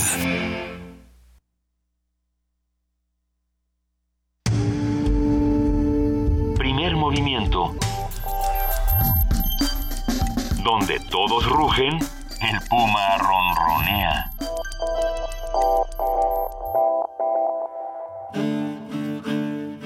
Sumérgete en la música del planeta. Encuentra las perlas acústicas en el Mapamundi. Salpicadas desde Radio Nacional de España, Mundofonías. Una producción de Juan Antonio Vázquez y Araceli Zigane, creada para divulgar los ritmos del mundo. Sábados 6 de la tarde, por el 96.1 de FM. Radio UNAM. ¿Sabías que el INE publicó en 2015 el Informe País? Un análisis de las percepciones, prácticas y valores de la ciudadanía mexicana. Ser buen ciudadano es más que votar. Si yo cambio, todo cambia. Estrategia Nacional de Cultura Cívica. Consulta el Informe País en INE.mx. Instituto Nacional Electoral. INE. Llamando a torre de control. ¿Me escuchan? A bordo de una aeronave, Brad está a punto de estrellarse. En el poco tiempo que le queda, recorrerá varios momentos de su vida. Conoce la historia de un piloto estadounidense en la obra de teatro 7 segundos in God We Trust. Los lunes de agosto a las 20 horas en la sala Julián Carrillo, Adolfo Prieto 133, Colonia del Valle. Entrada libre. Radio UNAM. Movimiento. Donde la raza habla. 8 de la mañana con 8 minutos, estamos aquí en primer movimiento en Radio UNAM y ya vamos a hablar ahora con nuestros amigos del antiguo Colegio de San Ildefonso. Como lo hacemos cada semana, se encuentra en la línea Marco Flores de Servicios Pedagógicos. Marco, ¿cómo estás? Hola, muy buenos días, muy bien, muy entusiasmados por el el arranque ya del verano y todas las actividades que tenemos en el antiguo colegio de San Ildefonso. Este verano lluvioso y extraño que hace que nos refugiemos en los museos y que sean eh, el espacio de salvación para muchos de nosotros cuando vamos caminando por la calle y que además nos encontramos con maravillosas sorpresas. ¿Qué sorpresas tiene San Ildefonso para nosotros? Pues mira, eh, estamos ah, continuando con la celebración de los 400 años bueno, la, conmemoración por los 400 años por la, eh, de la muerte de William Shakespeare y Cervantes. Continuamos con nuestro ciclo de cine que está programado todos los martes a las 4 de la tarde. Pueden consultar la cartelera completa en la página. Eh, les cuento del siguiente martes eh, viene la programación de Otelo. El siguiente martes está programada La Tempestad y así consecutivamente van a encontrar diferentes títulos que abordan la obra de William Shakespeare o bien partes eh, basadas e inspiradas en su vida. Igualmente estamos continuando con nuestro curso de verano. Recuerden que el curso de verano en San Ildefonso es por módulos y pueden inscribirse eh, de manera independiente o individual a cada uno de ellos. El siguiente que arranca este lunes y para el cual todavía hay cupo, se puede inscribir desde el día de hoy o durante el fin de semana. Correrá del 18 al 21 de julio. ¿El de fotografía? El de fotografía y está a cargo del eh, fotógrafo Guillermo Bellinghausen. Es un excelente fotógrafo. Van a conocer los chicos eh, las técnicas de la fotografía, cómo utilizar realmente su cámara. El día de hoy, pues muchos de ellos eh, reciben una cámara fotográfica como regalo y sin embargo no saben utilizarla. Entonces la idea es explotar la cámara que tengan en casa, a enseñarles cómo sacar el mejor provecho de una escena, de la luz, de la oscuridad, que aprendan realmente todo el proceso que hay detrás y un poco de la historia también de la fotografía. El curso pues es de 10 de la mañana a 2 de la tarde, está dirigido a chicos de 12 años a 17 y eh, pueden pedir más informes sobre la inscripción y esto a la Coordinación de Servicios Pedagógicos al 36020000 en la extensión 1044 y ahí van a poder tener un poquito más de información Igualmente les cuento que estamos ya también por arrancar esta iniciativa eh, de educación patrimonial que se llama Un Verano para ti, convocada por la Secretaría de Cultura y por el Instituto Nacional de Bellas Artes, en donde van a participar más de 356 recintos. Arrancamos el 17 de julio y hasta el 14 de agosto vamos a participar muchísimos museos y espacios patrimoniales de todo el país. Y bueno, en San Ildefonso van a tener la oportunidad también de explorar algunos rincones e historias del antiguo colegio San Ildefonso a través de un rally que les vamos a proporcionar a la entrada del recinto y van a poder eh, conocer un poco de la historia de los murales, quiénes eran los muralistas y sobre todo eh, cumplir con esta tarea que es mm, que la gente, que los chicos eh, conozcan el patrimonio, pero que también encuentren en él un significado, es decir, por qué hay que cuidarlo, qué significa para ellos como personas, pero también para ellos como una parte de una comunidad y bueno, es un esfuerzo que ya lleva 15 años eh, realizándose y bueno, como siempre el antiguo Colegio de San Ildefonso no va a faltar a esta iniciativa para promover el patrimonio cultural de todos los mexicanos. Venga, qué maravilla, Marco. Cuéntanos cómo se pueden inscribir los chicos. Eh, al curso eh, de verano pueden inscribirse eh, directamente en las oficinas o pueden llamar vía eh, telefónica. Al número que ya nos diste. Al, al número 3602-0000, extensión 1044. Ahí van a poder tener datos de la inscripción, realizar el pago correspondiente en la taquilla del colegio y el curso pues arranca el mismo lunes. Aún pueden inscribirse el mismo lunes si así lo desean a veces es un poquito complicado desplazarse en fin de semana, pero por supuesto que pueden hacerlo el día lunes. El curso arranca a las 10 de la mañana. Pero, por ejemplo, a ver, vamos a sugerir un plan interesante para toda la familia. Si vamos a llevar a, los pequeños a este curso de fotografía digital eh, a partir del 18 al 21 de julio, pues también los papás se pueden dar una vuelta a la exposición de rastros y vestigios que todavía está en el antiguo colegio de San Ildefonso. Claro, por supuesto. Claro, y, también pueden donar eh, esta, recuerdo que se pueden donar cajas de zapatos y revistas y periódicos a la cápsula del tiempo. ¿Todavía se puede? Sí, la visita todavía, bueno, la exposición, como saben, se, está hasta el 21 de agosto. es una excelente exposición y, y pues ya lo hemos platicado anteriormente. Es una, una forma de acercarse también al arte contemporáneo, al lenguaje, a los artistas mexicanos y por supuesto internacionales, con estas grandes obras, eh, por ejemplo, de Andy Warhol. Y eh, aún estamos eh, recopilando un poco de material. Efectivamente, se trata de cajas de zapatos o revistas, principalmente eh, de color, para realizar una intervención sobre la caja y los chicos, bueno, las participantes puedan, puedan eh, reflexionar un poco sobre esta idea del tiempo y sobre lo que hacemos el día de hoy y que eh, en el futuro dejará huella también. Eh, otra alternativa para los que están en el curso es que mientras los chicos están en el curso de fotografía, de grabado, de escultura, todos estos que se van a impartir, pues los papás también se pueden ir, como bien mencionabas, Marco, a- al cine, se pueden ir a ver este, este maratón de Shakespeare, por ejemplo, el próximo martes, si no me equivoco es el martes 26 de julio, va a estar Noche de Reyes. Exactamente, es una cartelera pues muy amplia para Ajá. toda la familia.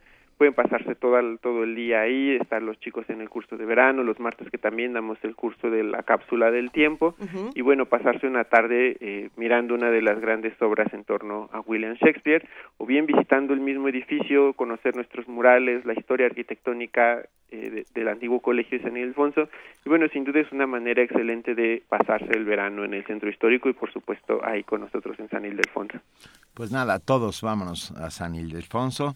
Eh, será un éxito seguramente, como siempre, todo lo que hacen. Ustedes, te mandamos un muy fuerte abrazo, Marco Flores. Gracias a ustedes, un abrazo a todos y bueno, no olviden que el antiguo Colegio San Ildefonso estamos en Justo Sierra número 16, ahí en el centro histórico y la, nuestra página www.sanildefonso.org.mx y les repito una vez más el número 3602 0000 extensión 1044. Mil gracias, Marco Flores. Va un gran abrazo para ti y para todo el equipo del antiguo Colegio de San Ildefonso. Gracias a ustedes, hasta luego. Primer movimiento. Donde la raza habla. Nota Nacional. La Secretaría de Gobernación y la Coordinadora Nacional de los Trabajadores de la Educación, la CENTE, acordaron la fecha y el contenido de tres mesas de encuentro para discutir los puntos que reclama la disidencia magisterial, que incluyen la abrogación de la reforma educativa, la transformación del modelo educativo, la supresión de los efectos que ha generado esta reforma, como los ceses de profesores que se negaron a participar en la evaluación, las suspensiones de pagos y de las órdenes de aprehensión. El miércoles 13 se instaló la mesa política, el martes 19 se abrirá la educativa y el jueves 21 la social, aunque la coordinadora aclaró que sobre todo el diálogo debe abrirse a la posición de fondo de la movilización, que no debe detenerse hasta que la sociedad reciba nuevas expectativas en educación y trabajo. Por su parte, el gobierno federal logró articular un doble, un doble diálogo con el gremio magisterial. Aurelio Nuño, secretario de Educación Pública, abrió encuentros con el CENTE, el sindicato, mientras que el secretario de Gobernación, Osorio Chong, mantiene el diálogo con la coordinadora. Esto eh, puede llegar a ser complejo, puede llegar a ser confuso, ya que se están discutiendo temas muy diferentes en cada una de estas reuniones y, vamos a ver. muy distintas posturas de poder. Exactamente. Desde que Juan Díaz de la Torre tomó las riendas del Sindicato Nacional de Trabajadores de la Educación, el sindicato prestó su apoyo a Nuño con la reforma educativa, siendo sorpresivo que después de su sesión extraordinaria el martes pasado adoptara 10 resoluciones críticas a la misma, cuando el Estado se ha visto rebasado por el movimiento magisterial. Una vez más es pertinente que conversemos con el profesor Marco Fernández, él es investigador asociado de México Evalúa, especialista en temas de anticorrupción y profesor del Tecnológico de Monterrey. Marco, buenos días, gracias por tomarnos la llamada una vez más. Hola, muy buenos días. Muchas gracias nuevamente por, por la invitación para platicar con ustedes. Un gusto escucharte, pero cuéntanos, por favor, eh, ¿en qué vamos hasta el día de hoy? Ha sido una semana complicada, con mucha información, con, con muchas reuniones y al parecer no con muchos resultados. Cuéntanos. Pues sí, ha sido una semana muy intensa después de, de diversas eh, semanas de movilizaciones magisteriales, no solo en los estados en que tradicionalmente eh, tiene presencia la disidencia magisterial, sino también en otras entidades este, eh, del, del país en donde eh, muchos maestros expresaron su eh, descontento en específico a, por un problema eh, respecto a un programa que se llama Carrera Magisterial. Carrera Magisterial es un programa que se creó en 1992 para eh, complementar el salario de los docentes y que en teoría tenía que eh, ser para los mejores docentes. Eh, lamentablemente hubo muchos problemas de corrupción y con la reforma educativa se estableció que el programa sería sustituido por un nuevo programa de incentivos, pero que todos aquellos docentes que son 500 mil que están en el programa mantendrían este, sus, eh, sus derechos y las prestaciones que, que han logrado a partir de este programa. El problema fue que la autoridad, en medio de todas las discusiones que hemos estado observando eh, sobre la evaluación docente, sobre las consecuencias de si no se presentan a la evaluación, etcétera, eh, pues cometió, la verdad, eh, un error mayúsculo, que fue eh, interpretar que en carrera magisterial eh, a la hora de darle el aumento a los maestros, solo se le iba a aplicar al salario base y no a carrera magisterial como eh, desde, desde prácticamente sus orígenes se, se ha hecho. Eso irritó a la parte institucional del sindicato, por eso vimos movilizaciones, por ejemplo, en Nuevo León, en Jalisco, en Yucatán, este pues, porque la, la, los, los docentes dijeron bueno a ver si si eh, siempre cuando hay un aumento salarial se aplica no solo al salario base sino también a carrera magisterial ¿por qué en esta ocasión no? eso a su vez este pues le, le abrió otro frente a la propia parte institucional del sindicato al CENTE porque de por sí eh, pues había estas manifestaciones de la disidencia si el sindicato no decía nada, digamos que en la lógica de la política interna sindical, el sindicato pues también se iba a ver rebasado. Y aprovechó las circunstancias desde mi punto de vista para mostrar su músculo político y fue por fue eh, eh, la razón por la cual vimos que en, en, en, la semana le establecieron una serie de exigencias a, eh, a la Secretaría de Educación Pública y eh, por eso se anunció eh, hace dos días este eh, acuerdo entre el sindicato y la SEP para atender una serie de demandas.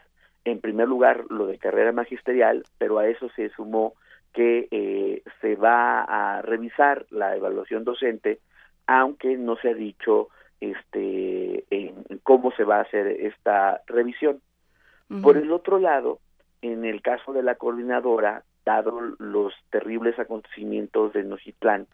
Eso, eh, eh, pues digamos que revigorizó eh, con, con, mucha fuerza las protestas que la disidencia magisterial ha estado haciendo en contra de la reforma. Y por eso ha habido estas mesas de diálogo hasta ahorita político, se han anunciado las otras mesas que mencionaba su reportera, este en donde se han hecho conversaciones con la Secretaría de Gobernación y en donde la, la, gente ha reiterado no solamente su demanda de derogar la reforma educativa, sino eh, pues que les paguen a los maestros que, que se les ha suspendido sus pagos por no evaluarse, que no despidan a los maestros que se han resistido evaluar, a pesar de que la ley establece que pues si no se evalúan, dado que la evaluación es eh, obligatoria, tienen que ser separados del servicio profesional docente. Han pedido la liberación de, de, los líderes de la sección 22 eh, que están acusados por eh, por desvío de recursos precisamente de los propios este, maestros y han dicho que en estas negociaciones no aceptan, no reconocen como interlocutor válido al secretario de Educación. Finalmente, este, ante los anuncios de, eh, en el caso de la CEPCENTE, eh, el día de ayer el Instituto Nacional para la Evaluación de la Educación estableció eh, un comunicado de prensa en el cual eh, pues eh, defiende su autonomía porque el acuerdo de que van a van a, eh, a, cambiar los instrumentos de la evaluación eh, docente pues viola la, viola la autonomía del instituto, porque recordó el instituto que quien es la autoridad encargada del diseño de los instrumentos y de los eh, eh, de las directrices para la evaluación docente es este el instituto. Y reconoció que ha habido problemas en la implementación y que desde hace tiempo también han estado haciendo estudios para mejorar los instrumentos de la evaluación pero que pensar de ahí y que está dispuesta a escuchar eh, todos los este eh, las voces que intervienen en el proceso educativo pero que pensar de ahí a que eh, a que bueno que son tres los que diseñan eh, los instrumentos es decir FEP eh, INE y el sindicato pues ahí sí hay una gran diferencia entonces eso es eh, en, en un apretado resumen más o menos lo que ha estado ocurriendo en estos días Sí, que se suma un actor más, que es el Instituto Nacional de Evaluación de la Educación. Sí. Que no, no, no estaba en la ecuación. Pues sí, se suma porque, eh, eh, pues yo creo que en ese sentido, de forma adecuada, desde mi punto de vista, eh, sí tenía que eh, pronunciarse, por un lado, porque el acuerdo, insisto, pues anunciado, no han dicho en qué, va, en qué va a consistir esto del cambio de, de la evaluación docente, pero pues, pues cambiar la evaluación docente pues no se puede en, eh, en, en, en el sentido de que quien hace el, los instrumentos, los diseña, eh, es este el propio instituto, así lo marca eh, la ley y ese, eh, ese acuerdo in- eh, invade las eh, atribuciones del instituto. Eso no quiere decir que eh, no se reconozca, y el propio instituto lo ha, lo ha hecho, que hay eh, problemas serios en la implementación, eh, porque por cierto la implementación es competencia tanto de las autoridades educativas estatales como de la SED y que también ha estado haciendo eh, eh, evaluación de la evaluación para ver cómo ir mejorando eh, el diseño de la misma. De hecho, sabemos que levantaron en su momento, este, cuando se hicieron las primeras evaluaciones de desempeño de los docentes, una encuesta entre, entre miles de maestros para preguntarles precisamente sobre su experiencia de evaluación y estar viendo qué es lo que no está funcionando para ir eh, haciendo los cambios respectivos. Parece ser, y tú como experto, hola Marco Fernández. Hola Benito. Perdón, estaba... Ah, tú que eres experto en evaluaciones, justamente, parece ser que eh, uno de los puntos flacos de la evaluación es eh, la parte pedagógica que aparentemente, y eso es una de las quejas que por lo menos se ha externado desde la coordinadora y desde muchos maestros que a, a pesar de no pertenecer a la coordinadora han tomado los, los este, han hecho los cursos, los cursos y han tomado las evaluaciones, que, que, que no tiene que ver con pedagogía, sino más bien con sistemas. No, no sé que, si conoces las evaluaciones y Sí. cómo funcionan. Mira, yo creo que, eh, eh, digamos que para ser justos, hay una parte de las críticas que me parecen eh, correctas eh, y que justo eh, creo que es en el espíritu de lo que ha estado diciendo el INE, de cosas que tiene que mejorar en, en la forma del diseño. Pero también, lamentablemente, eh, en este en este asunto, digamos que también ha habido argumentos tramposos que en el fondo, aunque se eh, pintan de educativos, eh, lo que están realmente eh, buscando es este proteger pues canonjías eh, pues de corrupción, hay que decirlo con franqueza, que ha caracterizado por muchos años al sistema educativo nacional y que ha sido uno de los problemas que merma la posibilidad de tener calidad educativa y mejor equidad en las oportunidades de educación. Hay un problema, eh, por ejemplo, en la, en la parte de implementación que me parece eh, básico. Eh, cuando un maestro es evaluado, se le tienen que dar informes individualizados para poder explicarle, de acuerdo a la evaluación, qué se detectó que estaba bien, qué se detectó que estaba mal, y así, eh, en el caso, eh, de- en primer lugar, de los maestros con calificación insuficiente y después para el resto, eh, ver con un- una figura que se llama asesores técnico-pedagógicos, cuáles son los cursos que ofrece la SEP y que le pueden servir al docente para mejorar su formación con base en los resultados precisamente de su evaluación. Y ahí con franqueza, yo he visto, por ejemplo, ha habido profesores que, que, que, han tenido la confianza de compartir sus eh, informes individualizados y uno los lee y sobre todo en el caso de educación básica, con franqueza no son muy claros en la explicación pues de, de dónde están las áreas de oportunidad para mejorar de los docentes. Y eso obviamente pues también complica aún más la posibilidad de escoger adecuadamente los cursos que había dicho el secretario Nuño iban a ser trajes a la medida para los docentes para mejorar. Entonces, de entrada, pues ahí sí tenemos un problema importante, porque si tiene un propósito la evaluación, tiene que ser justo la de eh, mejorar la formación y capacitación de nuestros docentes, de forma tal que el efecto último sea que al tener mejor desempeño en el aula, la calidad de la educación vaya mejorando y los beneficiarios últimos de esto sean los niños y los jóvenes. Pero ese círculo virtuoso pues tiene estos problemas serios en la implementación. Hay otro problema también que es una demanda magisterial desde mi punto de vista totalmente válida, que es a los nuevos docentes se eh, la ley dice que eh, estarán digamos como en un periodo de prueba por dos años y al cabo de esos dos años tienen que ser evaluados. Si no pasan la evaluación, en el caso de estos nuevos docentes, sí tienen que ser separados eh, del servicio profesional docente.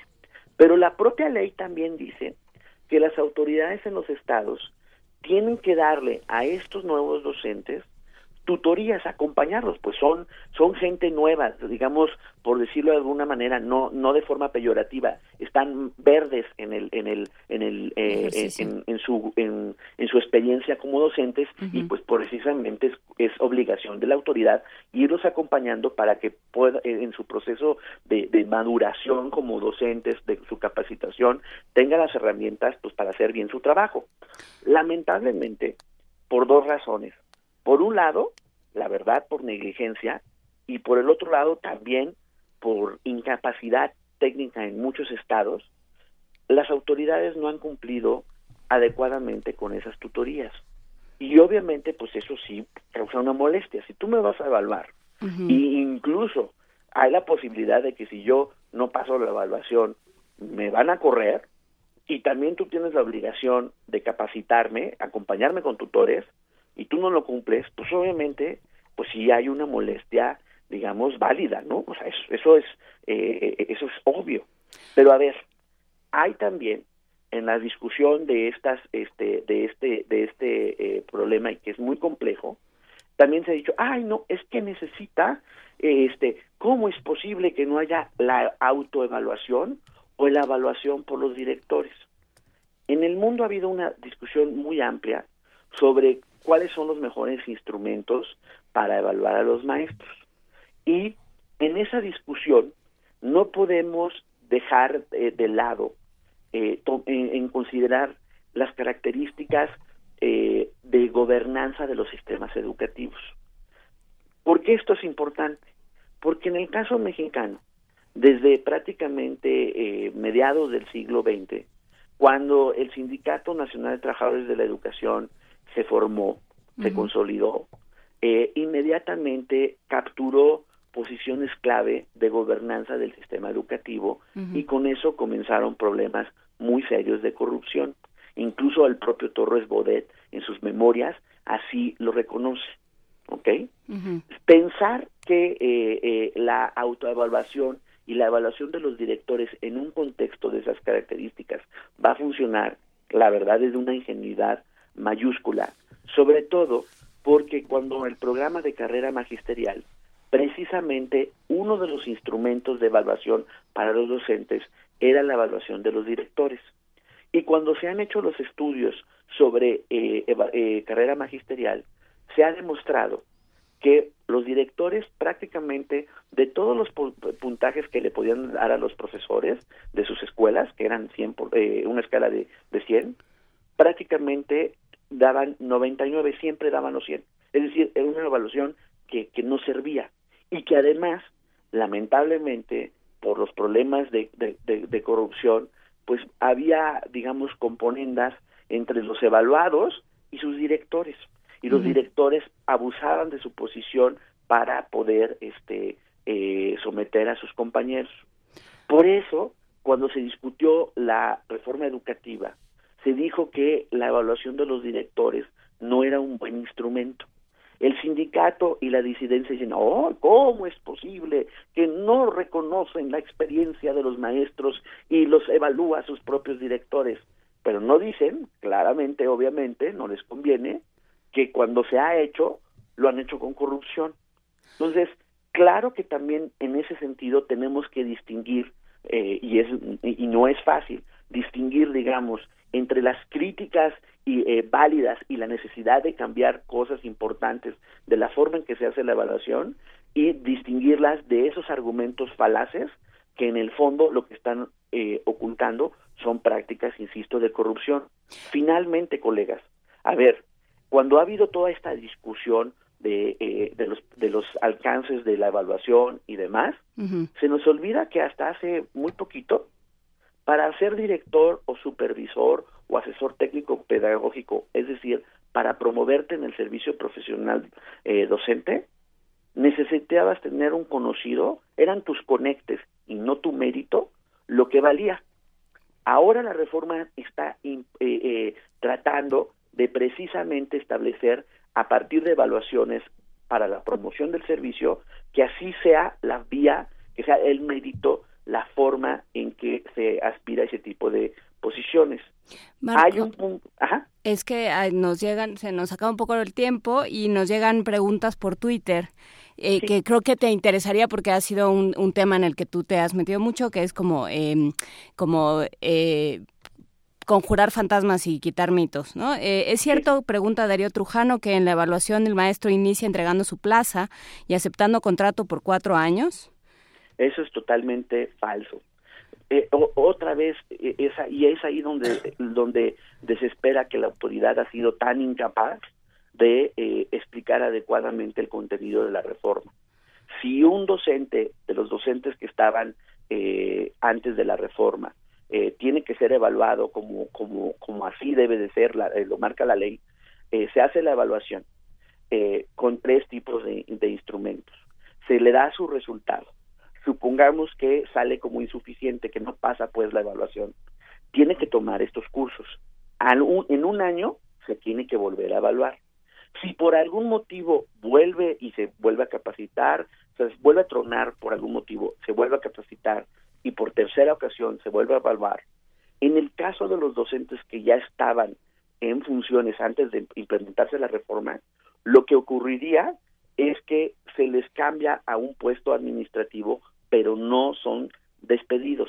No entregaron ninguna plaza, no, no pierden, incluso cuando se les cambia a, su a una plaza administrativa, las prestaciones, los niveles salariales que tienen, claramente dice la ley que se mantienen. En el caso de los nuevos, eh, eh, la ley dice, bueno, a los dos años eh, los nuevos tienen que evaluar, como les dije, y con sus tutorías. No pasan, eso sí, tienen que ser este despedidos. Pasan. Esos después van a operar bajo las mismas reglas de la evaluación cada cuatro años de su desempeño y sí establece que tienen tres oportunidades al igual que el resto de los de, sus compañeros. La diferencia es que en estas eh, tres oportunidades para los nuevos, si por algún motivo después de las tres oportunidades no pasaran, eso sí son separados del servicio profesional docente. Pero nunca, nunca, no, en todo este proceso de las evaluaciones cada cuatro años, etcétera, jamás han entregado su plaza y este y siguen manteniendo sus prestaciones. Parece que estuviéramos hablando de una reforma laboral educativa. Eh, eh, muy técnica todo ello, todo lo que hablamos, Marco. Yo, yo tengo la impresión, no todos somos capaces de ser unos buenos transmisores del conocimiento, a pesar de que lo tengamos. Yo tuve grandes maestros con enormes conocimientos que eran incapaces de transmitirnoslos de una manera eh, efectiva. Bueno, ¿por qué no se ha tomado en cuenta? Ni a los alumnos ni a los padres de familia. Ah, me parece que son los mejores evaluadores de un profesor y, están desaparecidos completamente del mapa. Porque cuando justo se discutía la reforma Benito, eh, yo era de los que estaba empujando eso, porque justo los estudios más eh, eh, recientes y más robustos sobre evaluación educativa en el mundo demuestran que uno de los elementos en el combo de la evaluación debe de ser este las eh, evaluaciones de los alumnos sobre sus maestros, que un alumno sí puede distinguir entre un buen maestro y un mal maestro. Por supuesto. Cuando se dijo eso, bueno, haz de cuenta que ardía Troya. No, ¿cómo es posible? ¿Cómo si los, los alumnos no tienen esos conocimientos? Los alumnos se van a vengar contra los profesores. Blara, blara. Y total, que ese instrumento se quedó fuera porque el propio sindicato y la disidencia no querían ese tipo de instrumentos. Y la autoridad fue incapaz de poder en esa en el tire y afloja estar empujando ese ese ese tipo de instrumentos para ir complementando la evaluación. Entonces, fue por eso que eh, en ese sentido no se toma ese tipo de instrumentos. Eso no quiere decir que la autoridad no pudo, y creo que ahí es otro de los errores desde mi punto de vista, que ha cometido, no ha podido explicar correctamente a los padres de familia la reforma educativa. Y por eso... Ni a la sociedad, ¿eh? Y a la sociedad, pero en primer lugar tendrían que ser a los padres de familia, Benito. Y todavía sigue habiendo los mitos de que si la reforma es privatizadora, que si se van a comprar, eh, se van a vender los libros de texto, que si están los bonos de infraestructura educativa es la forma de privatizar la educación. O sea, todas esas cosas son mentiras. Incluso hemos tenido ya debates con los señores de la coordinadora y cuando uno les dice, a ver, pruebas, díganos dónde están, dónde, dónde se hacen obligatorias, dónde está en la ley que se tiene que hacer obligatoria esto. Y eh, les explicamos cómo funcionan los bonos de infraestructura educativa, que tienen otro tipo de problemas de transparencia y que tendríamos que estar este, realmente eh, eh, atendiendo esos problemas y garantizando que no se hagan con corrupción, pero de privatización no tienen nada. Entonces ellos nada más responden, es privatizadora, es privatizadora, como robots pero no te dicen ningún argumento, no te muestran ninguna prueba. Entonces, ese es el tipo, lamentablemente, de dogmas que, que persisten por la incapacidad de la autoridad de apoyarse en los padres de familia, de explicarles adecuadamente en qué consiste la reforma y que no sean manipulados por eh, un grupo de docentes, no, obviamente no son todos, pero hay un grupo de docentes que, insisto, la reforma también afecta sus cuotas de poder y que siempre ha sido, no ha sido ahorita, ¿eh? en la reforma del 92, en intentos del 98, en 2006, en la Alianza por la Calidad de la Educación, siempre cuando hay un intento de reforma educativa, la disidencia magisterial y también parte del, de la parte institucional del sindicato siempre empiezan, es que es una, una reforma privatizadora, es una imposición internacional. Antes el malvado era el Banco Mundial, ahora el malvado es la OSD. Entonces, ese es el, tipo de cosas que la autoridad tampoco eh, ha, podido explicar. Y la verdad, como dice el dicho, ayúdate que Dios te ayudará, ¿verdad? La propia autoridad, cuando ha reconocido prácticas o, ha cedido a prácticas eh, que violan también la ley, como los comisionados sindicales, pues tampoco se ayuda a sí misma para poder avanzar en la legitimidad de la reforma educativa. Venga, nosotros seguiremos escuchando tu voz y otras muchas voces para intentar desentrañar eh, todos los misterios de la reforma educativa, de todo lo que conlleva, de, cómo fue creada, cómo fue diseñada, hacia dónde va y cómo se puede implementar. Y bueno, y, ahora los cambios que tendrá después de las negociaciones eh, del maestro Nuño. Ah, Muchas gracias, Marco Fernández, investigador asociado de México Evalúa. Seguiremos hablando sobre el tema sin lugar a dudas. Te mandamos un abrazo. Muchas gracias, como siempre. Muy buen día. Hasta luego. Primer movimiento. Donde todos rugen, el puma ronronea.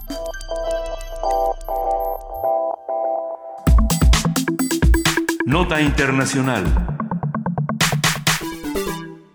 El presidente del régimen sirio, Bashar al-Assad, se manifiesta optimista ante una cercana conclusión de la brutal guerra en el país. Esto lo vamos a discutir porque quizá los eventos del día de ayer cambien un poco la nota del día de hoy, resaltando, bueno, esto resaltando la intervención rusa en su apoyo y las relaciones en sus palabras sinceras y honestas con el líder ruso Vladimir Putin. Así fue como él las calificó. Por su parte, el secretario de Estado de Estados Unidos, John Kerry, visitará la capital rusa del 14 al 15 con el propósito de impulsar el cese de hostilidades en la región en conformidad con la resolución 2268 que el Consejo de Seguridad de la ONU adoptó por unanimidad negociada entre su país y Rusia, eh, copresidentes del Grupo Internacional de Apoyo a Siria. Bashar al-Assad, aliado a países como Venezuela, ha sido hostigado por Washington para su dimisión, siendo la primavera árabe con, protestas pacíficas de la sociedad civil una bola de nieve de tensiones, articulando la fuerza de movimientos yihadistas como ISIS o Daesh, como le llaman sus detractores. Esto es lo que, lo que se dice desde Washington. Vamos a platicar con el doctor Tariq Serawi, profesor de la Universidad Iberoamericana, especialista en Medio Oriente. Muy buenos días, Tariq, ¿cómo estás? Hola, ¿qué tal? Muy buenos días. Pues eh, gracias por, por la invitación, ¿eh? Como siempre, un gusto, un gusto estar, estar con ustedes. Y un, un, pequeño punto, eh, Daesh no es los detractores que le llaman así. Daesh quiere decir Estado Islámico de Irak y del Levante en árabe. Muchísimas no, gracias. No es los detractores, es nada más decir ISIS, pero en árabe gracias por la aclaración, Tarik. Sí, no, no, no se preocupen. Es, es, importante porque muchos de estos conceptos, por más que los trabajamos y por más que los discutimos, se quedan siempre en, en, esta, en esta confusión de la cual, eh, por, eh, que, que además podríamos abordar de distintas maneras el día de hoy.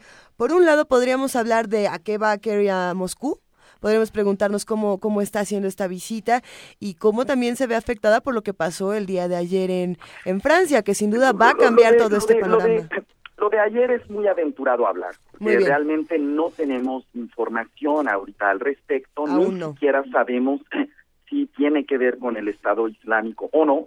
Si me preguntan, a mí no creo, de hecho, que haya sido el Estado Islámico, porque fue un ataque que carece realmente de una preparación, eh, de, de una preparación y una logística como las que lleva a cabo el, Estado Islámico o incluso eh, los, los lobos solitarios que son inspirados. Este, este, está, es, un poco raro. Entonces, eh, es, es muy apresurado hablar y, creo que lo que menos debemos hacer es, sin tener eh, la información necesaria, comenzar a hacer conexiones tal vez erróneas. Entonces, creo que aquí lo mejor es esperar a que se sepa más. Todavía ni siquiera se da una información clara de si el atacante era francés, era tunecino, era tunecino de origen francés. Entonces, creo que aquí lo más adecuado es esperar a tener información y eh, comenzar ya a hacer un análisis que tenga una, una base y un contexto.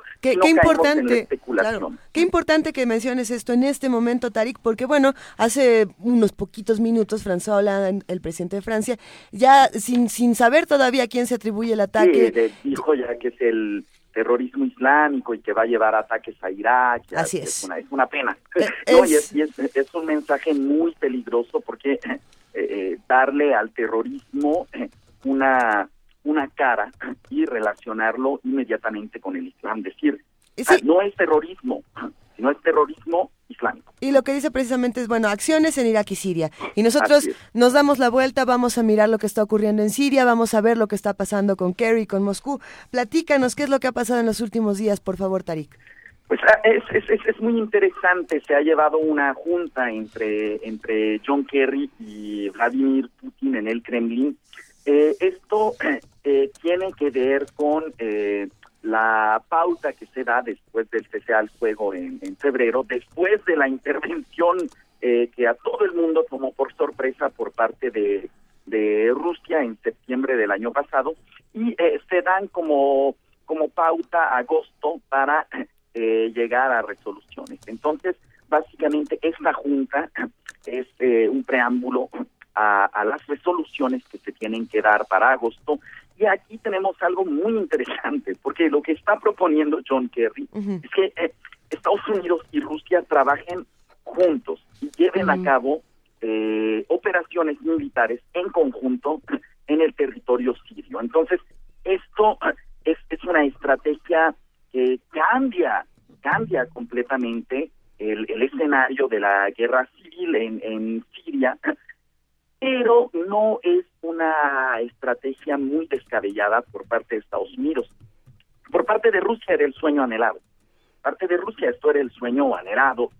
Eh, esto eh, ya lo habíamos eh, comentado, eh, que para, para que la guerra civil siria realmente pueda llegar a un fin, uno de los factores es tener a los actores de, internacionales que están envueltos en este conflicto de alguna manera cercanos, poderlos sentar en la misma mesa. Aquí, bueno, Estados Unidos y Rusia son actores importantes, actores claves, pero por supuesto faltan todavía Arabia Saudita, eh, Irán, el Hezbollah, que si bien no es un Estado, es un actor no estatal con también una importancia clave en el conflicto Turquía. Pero bien, eh, esta, estos eh, operaciones en conjunto por parte de Rusia y de Estados Unidos tienen, tienen varias implicaciones eh, y se han visto con mucha desconfianza por parte de altos mandos del Pentágono. Sí. Esto, esto aquí era de esperarse porque, como ya lo hemos comentado con, con ustedes, eh, Estados Unidos no tiene una visión muy clara de eh, la postura que debería tomar en el Medio Oriente. Lo que sí está claro es cada vez que Estados Unidos ha llevado una intervención en el Medio Oriente, obligado a un eh, eh, dictador o algún líder que no es de su agrado a dejar el poder, pues las consecuencias han sido, híjole, yo diría nefastas, por no usar una palabra más fuerte. Y tenemos el ejemplo más cercano el día de hoy de Afganistán, de Irak y de Libia, donde se ha dejado un vacío de poder, ¿sí? pero este vacío de poder ha sido ocupado por grupos radicales y los países han caído completamente en un caos eh, y en guerras civiles que no paran, en el caso Irak desde el 2003 ¿sí? y, Afganistán antes. Entonces, eh, creo que Estados, Estados Unidos finalmente entiende que eh, no se puede hacer esto en, Siria. Si se quiere llegar a una resolución eh, que sea un tanto favorable para los Estados Unidos. Y para Rusia, eh, su posición y su postura ha sido muy clara. O sea, por el momento Bashar al-Assad no se va. Si hay una transición, tiene que ser una transición en la cual Rusia tenga un, una, un que decir importante. Sin embargo, hay puntos aquí que no quedan muy claros y uno es estas operaciones en conjunto eh, se llevan en contra de eh, grupos denominados eh, terroristas. Y ese es el gran problema. Quiénes son los terroristas dentro del conflicto de de Siria ya que para Rusia podríamos aventurarnos a decir que terroristas son todos aquellos que están en contra del gobierno que Rusia considera legítimo. Así es. Es el gobierno de, de Bashar al-Assad. Para Estados Unidos esto no es muy claro. Aquí uno de los grupos, por ejemplo, más polémicos es el Frente al-Nusra. El Frente al-Nusra es una filial de Al-Qaeda, pero es el grupo que más, eh, más duro ha golpeado al régimen de Bashar al-Assad y que trabaja en conjunto con muchos otros grupos rebeldes apoyados por los Estados Unidos y sus aliados. Entonces aquí la pregunta es, eh, ¿se atacan en conjunto junto con Rusia o se dejan tranquilos para darle un respiro a los rebeldes? Y Rusia definitivamente esto no lo quiere, quiere atacar y ha atacado al frente al Nusra. Estados Unidos ha sido un poco más tímido en sus ataques y bombardeos al frente al frente al al, al Nusra. Entonces, eh, eh, para los críticos de este acuerdo, eh, lo que se ve es que eh, solo va a favorecer a Bashar al-Assad.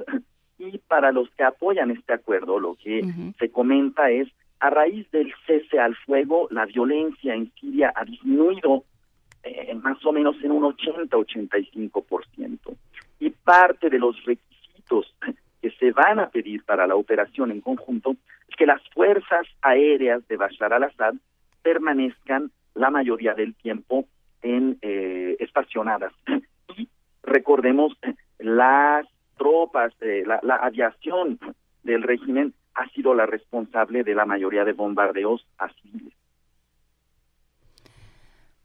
Esto quiere decir, doctor Tareoy, que, que habrá una operaciones quirúrgicas contra bases de Daesh. Eh, sí, sí, estas, estas ya ha habido. pero, pero esa será esa será la tónica, es lo que quiero decir. Eh, en realidad ha habido un, un, una estrategia. Eh, si bien Rusia, al igual que el Estado de Estados Unidos, están en una guerra abierta contra el, el, Estado Islámico o Daesh. Bueno, Daesh básicamente quiere decir eh, Daula al-Islamiyah Irak Shams, que quiere decir Estado Islámico de Irak y del Levante. Eh, se ha usado como excusa para eh, atacar a quien se considera rivales de, de, de, sus favoritos. ¿Qué quiero decir con esto? O sea, Rusia se calcula que el 90% de sus bombardeos no han sido hacia el Estado Islámico, a pesar de que así es como lo presenta Rusia, sino que han sido contra los eh, opositores al régimen eh, eh, sirio. Y Estados Unidos ha llevado a cabo bombardeos contra el Estado Islámico, pero no no han, han, sido también un, tanto tímidos. Entonces, esto de llevar el, operaciones en conjunto también es una manera para los Estados Unidos de controlar un poco lo que está haciendo eh, Rusia en la en la guerra en la guerra civil.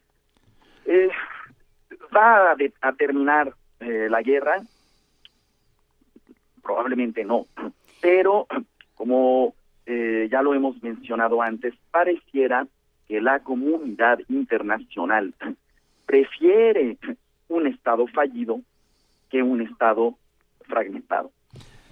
¿Qué? Esto quiere decir una, una Siria que siga existiendo y que siga teniendo su, su silla en Naciones Unidas a una Siria que desaparezca y que dé lugar a una multitud de estados que a la larga sea muy difícil de, de, de controlar. Doctor Tariq Serawi, para redondear esta conversación, ¿qué, tan débil o fuerte es hoy el régimen de Bashar al-Assad en una Siria semidestruida?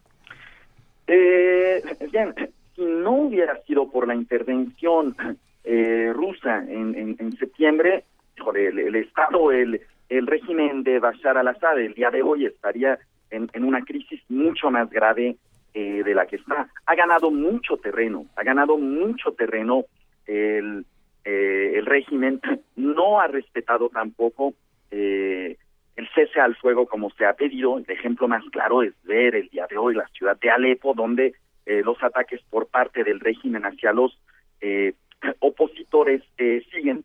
Y esto es de entenderse, ya que aquí hay, hay, hay un punto muy interesante. Cuando Bush, por ejemplo, eh, invade Irak, al par de semanas dice ya misión cumplida. Eh, bueno, esta misión yo no sé realmente cuál fue porque sigue habiendo un conflicto en, en Irak a la fecha. Eh, Putin dice que va a retirar y comienza a retirar tropas hace no mucho y Putin dice también misión cumplida. Y en realidad sí, la misión fue cumplida. ¿Cuál fue la misión? que el régimen de Bashar al-Assad no caiga y que se tome en cuenta a Rusia como un actor importante para cualquier futura negociación y resolución del conflicto. Entonces, sí fue una misión eh, cumplida. El gobierno realmente eh, es mucho más eh, fuerte de lo que eh, de, lo que podría ser sin eh, si no hubiera habido una intervención directa por parte de, Rusia. Venga, pues millones de gracias, doctor Tarik Serawi, profesor de la Universidad Iberoamericana, especialista en Medio Oriente. Seguiremos puntualmente, como usted lo sabe, siguiendo este tema y viendo y viendo todas las implicaciones posibles. No, muchísimas gracias a ustedes por la invitación y que pasen un día excelente. Gracias, un abrazo. Gracias. Muchísimas gracias, Tarik Serawi. Vamos a escuchar es que, a ver, ahí está. Es que no alcanzábamos a ver este, esta bella canción que se Lama Bada Yatahana con Lena Chamamillón.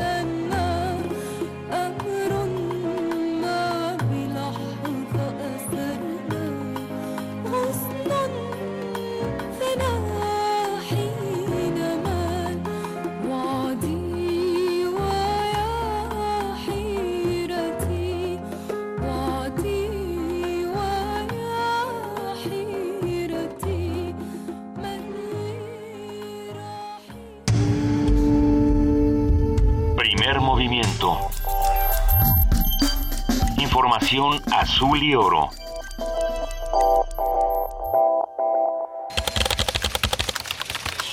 informativo. La UNAM. El refuerzo español de Pumas, Abraham González, dijo estar animado por el juego contra Chivas el próximo domingo en Ciudad Universitaria. Invitó a la afición Azul a apoyar a la escuadra felina. Bueno, son dos partidos importantes, pero de Chivas es, como un derby, ¿no? Casi es un partido muy importante y la verdad que, que, con muchas ganas de que llegue. Es un partido que todo, todo jugador quiere jugar, que, que el campo estará lleno y la verdad que, bueno, que ojalá venga toda la afición posible, que llenen el campo, porque, nosotros lo dejaremos todo en el campo y, ellos estoy seguro que lo dejarán en la grada también. Nacional. Miguel Ángel Mancera, jefe de gobierno de la capital, pidió que la Procuraduría Federal de Protección al Ambiente deje de atacar a la Ciudad de México, esto tras la muerte del gorila Bantú en el zoológico de Chapultepec. Así como también sabemos que están atacando a la ciudad por parte de esta Procuraduría que ya no quiero mencionar, ya saben ustedes a quién nos referimos, y de verdad desde aquí le hago un llamado al presidente de la República. No me parece que se esté atacando a la Ciudad de México así. No me parece que sea correcto. Se lo reitero, ojalá pronto pueda platicar con él porque eso no es correcto para la Ciudad de México. Tanto Rafael Paquiano, secretario de Medio Ambiente, negó que se ataque a la Ciudad de México. Nunca ha habido y nunca, nunca habrá politización de temas ambientales en la administración del presidente. Lorenzo Córdoba, presidente del Instituto Nacional Electoral, aseguró que su modelo de fiscalización es viable. Y sin lugar a dudas, tenemos todos que entender que somos copartícipes de que, la, de que la fiscalización funcione y funcione bien como lo mandata la reforma, la autoridad electoral, pero también los partidos políticos. Y el compromiso democrático que supongo tenemos todos, nos debe llevar a mejorar este ejercicio. Internacional. El presidente François Hollande llegó este viernes a Niza donde visitará el Hospital Pasteur, donde se encuentran la mayoría de los heridos del ataque. Quise estar aquí, en Niza, esta mañana después de haber sostenido un consejo de defensa con el primer ministro y con los ministros pertinentes. Tenemos que orquestar una respuesta a este ataque indescriptible perpetrado por un individuo que utilizó un camión como un misil de muerte. ¿Por qué Niza? Porque es una ciudad de prestigio internacional, una de las ciudades más bellas del planeta. ¿Y por qué el 14 de julio? Porque es la fiesta, nuestra fiesta, euh, la fiesta de la libertad. ¿Y por qué a, esta ciudad? Pues con esta ciudad ataca a toda Francia. Junto con el primer ministro, el ministro del Interior, el ministro de Desarrollo Social, quisimos estar aquí para participar en los esfuerzos de hoy, de lo que se tiene que hacer para responder a lo ocurrido en esta ciudad en lo que respecta al plan de seguridad. Se tiene que ver si este atacante tuvo cómplices que puedan seguir siendo un peligro para la gente de la ciudad. Líderes del mundo manifestaron su respaldo con Francia y condenaron el ataque terrorista. Donald Tusk, presidente del Consejo Europeo, repudió la tragedia y dijo que seguirá la lucha contra la violencia de los extremistas. Hoy todos, Europa y Asia, se unen al pueblo francés y a su gobierno. Condenamos esta tragedia y seguiremos nuestra lucha contra la violencia de los extremistas y el odio. La canciller Angela Merkel aseguró que Alemania está junto a Francia en la lucha contra el terrorismo. La solidaridad de todos los países reunidos en la lucha contra el terrorismo. Alemania apoyará codo con codo a Francia y a todos aquellos que luchen contra el terrorismo. Y estoy segura de que a pesar de las dificultades vamos a prevalecer. El presidente Barack Obama ofreció toda la ayuda que necesita el país galo. Consideró el hecho como un horroroso ataque terrorista. Hasta el momento, ningún grupo terrorista se ha adjudicado el atentado. Un día como hoy. Nació en 1606 Rembrandt, pintor y grabador holandés. La historia del arte lo considera uno de los mayores maestros barrocos y autor de más de 700 cuadros.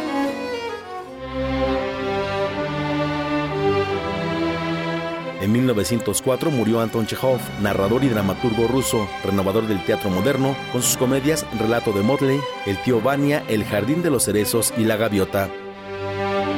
Hasta aquí la información, lo esperamos en nuestro corte de las 12. Radio UNAM, clásicamente informativa. Primer movimiento donde la raza habla. La lírica engloba la poesía y el canto. Apela a la palabra hablada. La poesía nace en la página y necesita crecer en el escenario. Slam de poesía. Únete a estas sesiones de arte verbal todos los miércoles de agosto a partir de las 20 horas en la sala Julián Carrillo de Radio UNAM. Adolfo Prito 133, Colonia del Valle. Recuerda, la entrada es libre. ¿Preguntas qué es poesía? Poesía es todo lo que oyes. Radio UNAM invita. En el PRI estamos muy agradecidos con los millones de personas, militantes y simpatizantes que nos apoyaron con su esfuerzo, su trabajo y su voto. Gracias de corazón. Ustedes nos inspiran. Tenemos la gran responsabilidad de ser la primera fuerza política de nuestro país, a nivel nacional, estatal y municipal. Gobernar nos exige hacer que las cosas buenas pasen, mejorar las condiciones de vida de la gente y corregir en donde nos hayamos equivocado. Por ti, por tu familia, por México. En el PRI sabemos que juntos hacemos más. El programa Alas y Raíces de la Secretaría de Cultura del Gobierno de la República ha desarrollado 13 aplicaciones digitales para bebés, preescolares, niños y adolescentes. Con ellas, los niños pueden crear música, armar un cómic, ser fotógrafos o exploradores de la historia. Pueden descargarse gratis en el teléfono o tablet. Consulta alasyraíces.gov.mx y ad.gov.mx. Con las apps de Alas y Raíces, el juego, la creatividad y las artes están en la palma de tu mano. ¿Te gustaría proponer alternativas de desarrollo para tu región? ¿Tienes alguna investigación sobre finanzas estatales que presente soluciones para los problemas de tu estado? Si eres estudiante de licenciatura o posgrado o realizas investigación académica, participa en el tercer Premio Nacional de Investigación Impulso al Desarrollo de las Finanzas Estatales. Consulta las bases en Premio UNAM Interacciones pwc.unam.mx. Con tus ideas trazamos el camino al desarrollo. Primer movimiento. La vida en otro sentido. Son las 9 de la mañana con 7 minutos Y tenemos una nota. Las quemaduras por sobreexposición solar pueden provocar un daño permanente a la piel y son más frecuentes en la actual temporada de verano. Los detalles, y para que se cuiden, con Antonio Quijano.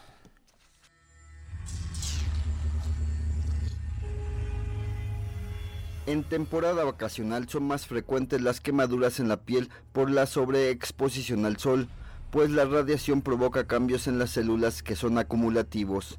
Habla el doctor Rodrigo Roldán, jefe de la Clínica de Oncodermatología de la Facultad de Medicina de la UNAM. Lo ideal es no arderse la piel, es decir, no ponerse mínimamente rosado o rojo y que cuando alguien te toca o la sensación de la, de la pijama o el agua después cuando te bañas te arda la piel. Porque estas quemaduras solares de primero o segundo grado provocan ya un daño permanente en la célula que se va a venir a manifestar años después que en el mejor escenario se manifiestan como manchas y arrugas, pero en el peor escenario pues dan lugar a cáncer de piel.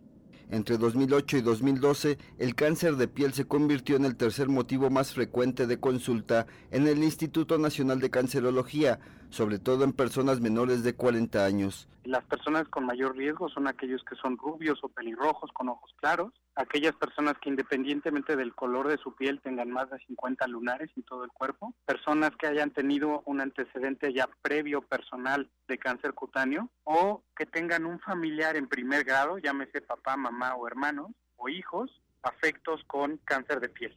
Este tipo de cáncer es asintomático, pero se recomienda acudir con el dermatólogo ante cualquier lesión sospechosa a partir de los 25 años. En la clínica de oncodermatología de la Facultad de Medicina estamos abiertos a todo el público en general que no hay ningún requisito previo especial para ser atendido, que nos dedicamos justamente al diagnóstico no invasivo de cáncer, diagnóstico oportuno no invasivo de cáncer de piel, que el teléfono de contacto es el 5623-2300, extensión 41624 o 41625. Para proteger la piel de quemaduras solares es necesario utilizar ropa de manga larga, de algodón o lino, sombrero de ala ancha, lentes oscuros y protector solar en las zonas cutáneas expuestas, incluidos los labios, pues son una zona de transición entre la piel y la mucosa. Para Radio UNAM, Antonio Quijano. Primer movimiento. Donde la raza habla.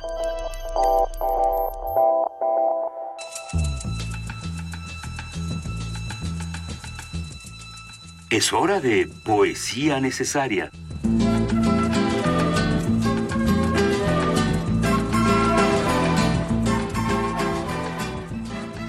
Y como todos los días a las 9 de la mañana con 10 minutos llega el momento de poesía necesaria. El día de hoy en la voz de Juana Inés de Esa que va a canalizar a...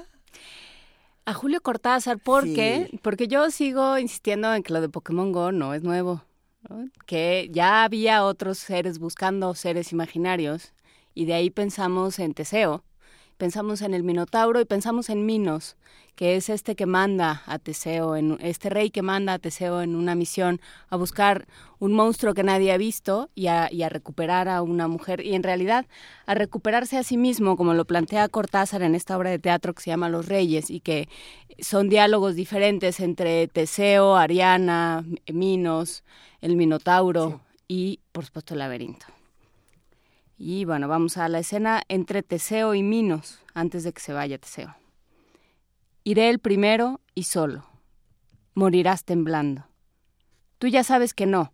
Tengo un problema, salir del laberinto. ¿Cómo se desvelaron mis maestros proponiendo soluciones al enigma de Dálico? Los hay que creen en galerías concéntricas, llenas de falsas puertas. Me aconsejaron caminar con los ojos cerrados para evitar las ilusiones. El instinto crece con la sombra y el desamparo. Con los ojos cerrados. Sí, te evitarás verlo antes que te alce en sus pitones luminosos. Se entiende que eso será después de haber matado al monstruo. Habla. Es bueno para no pensar. Pero el problema persiste. Su muerte me hace señor de una cárcel. Si no vuelvo, ¿Cómo sabrán en Atenas que he matado al Minotauro ilustre? ¿Tenías que matarlo?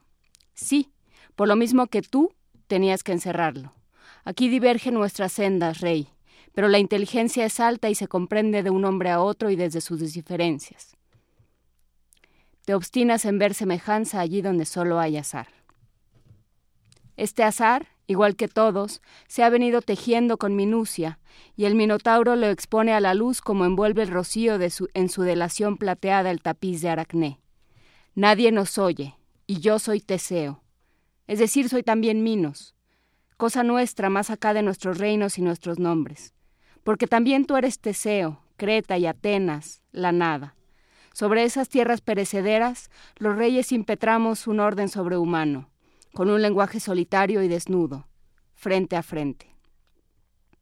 Ahora sé que mentías. Nuestro vértice no es Ariana. Está al otro lado del muro y nos espera. Primer movimiento. Escucha la vida con otro sentido.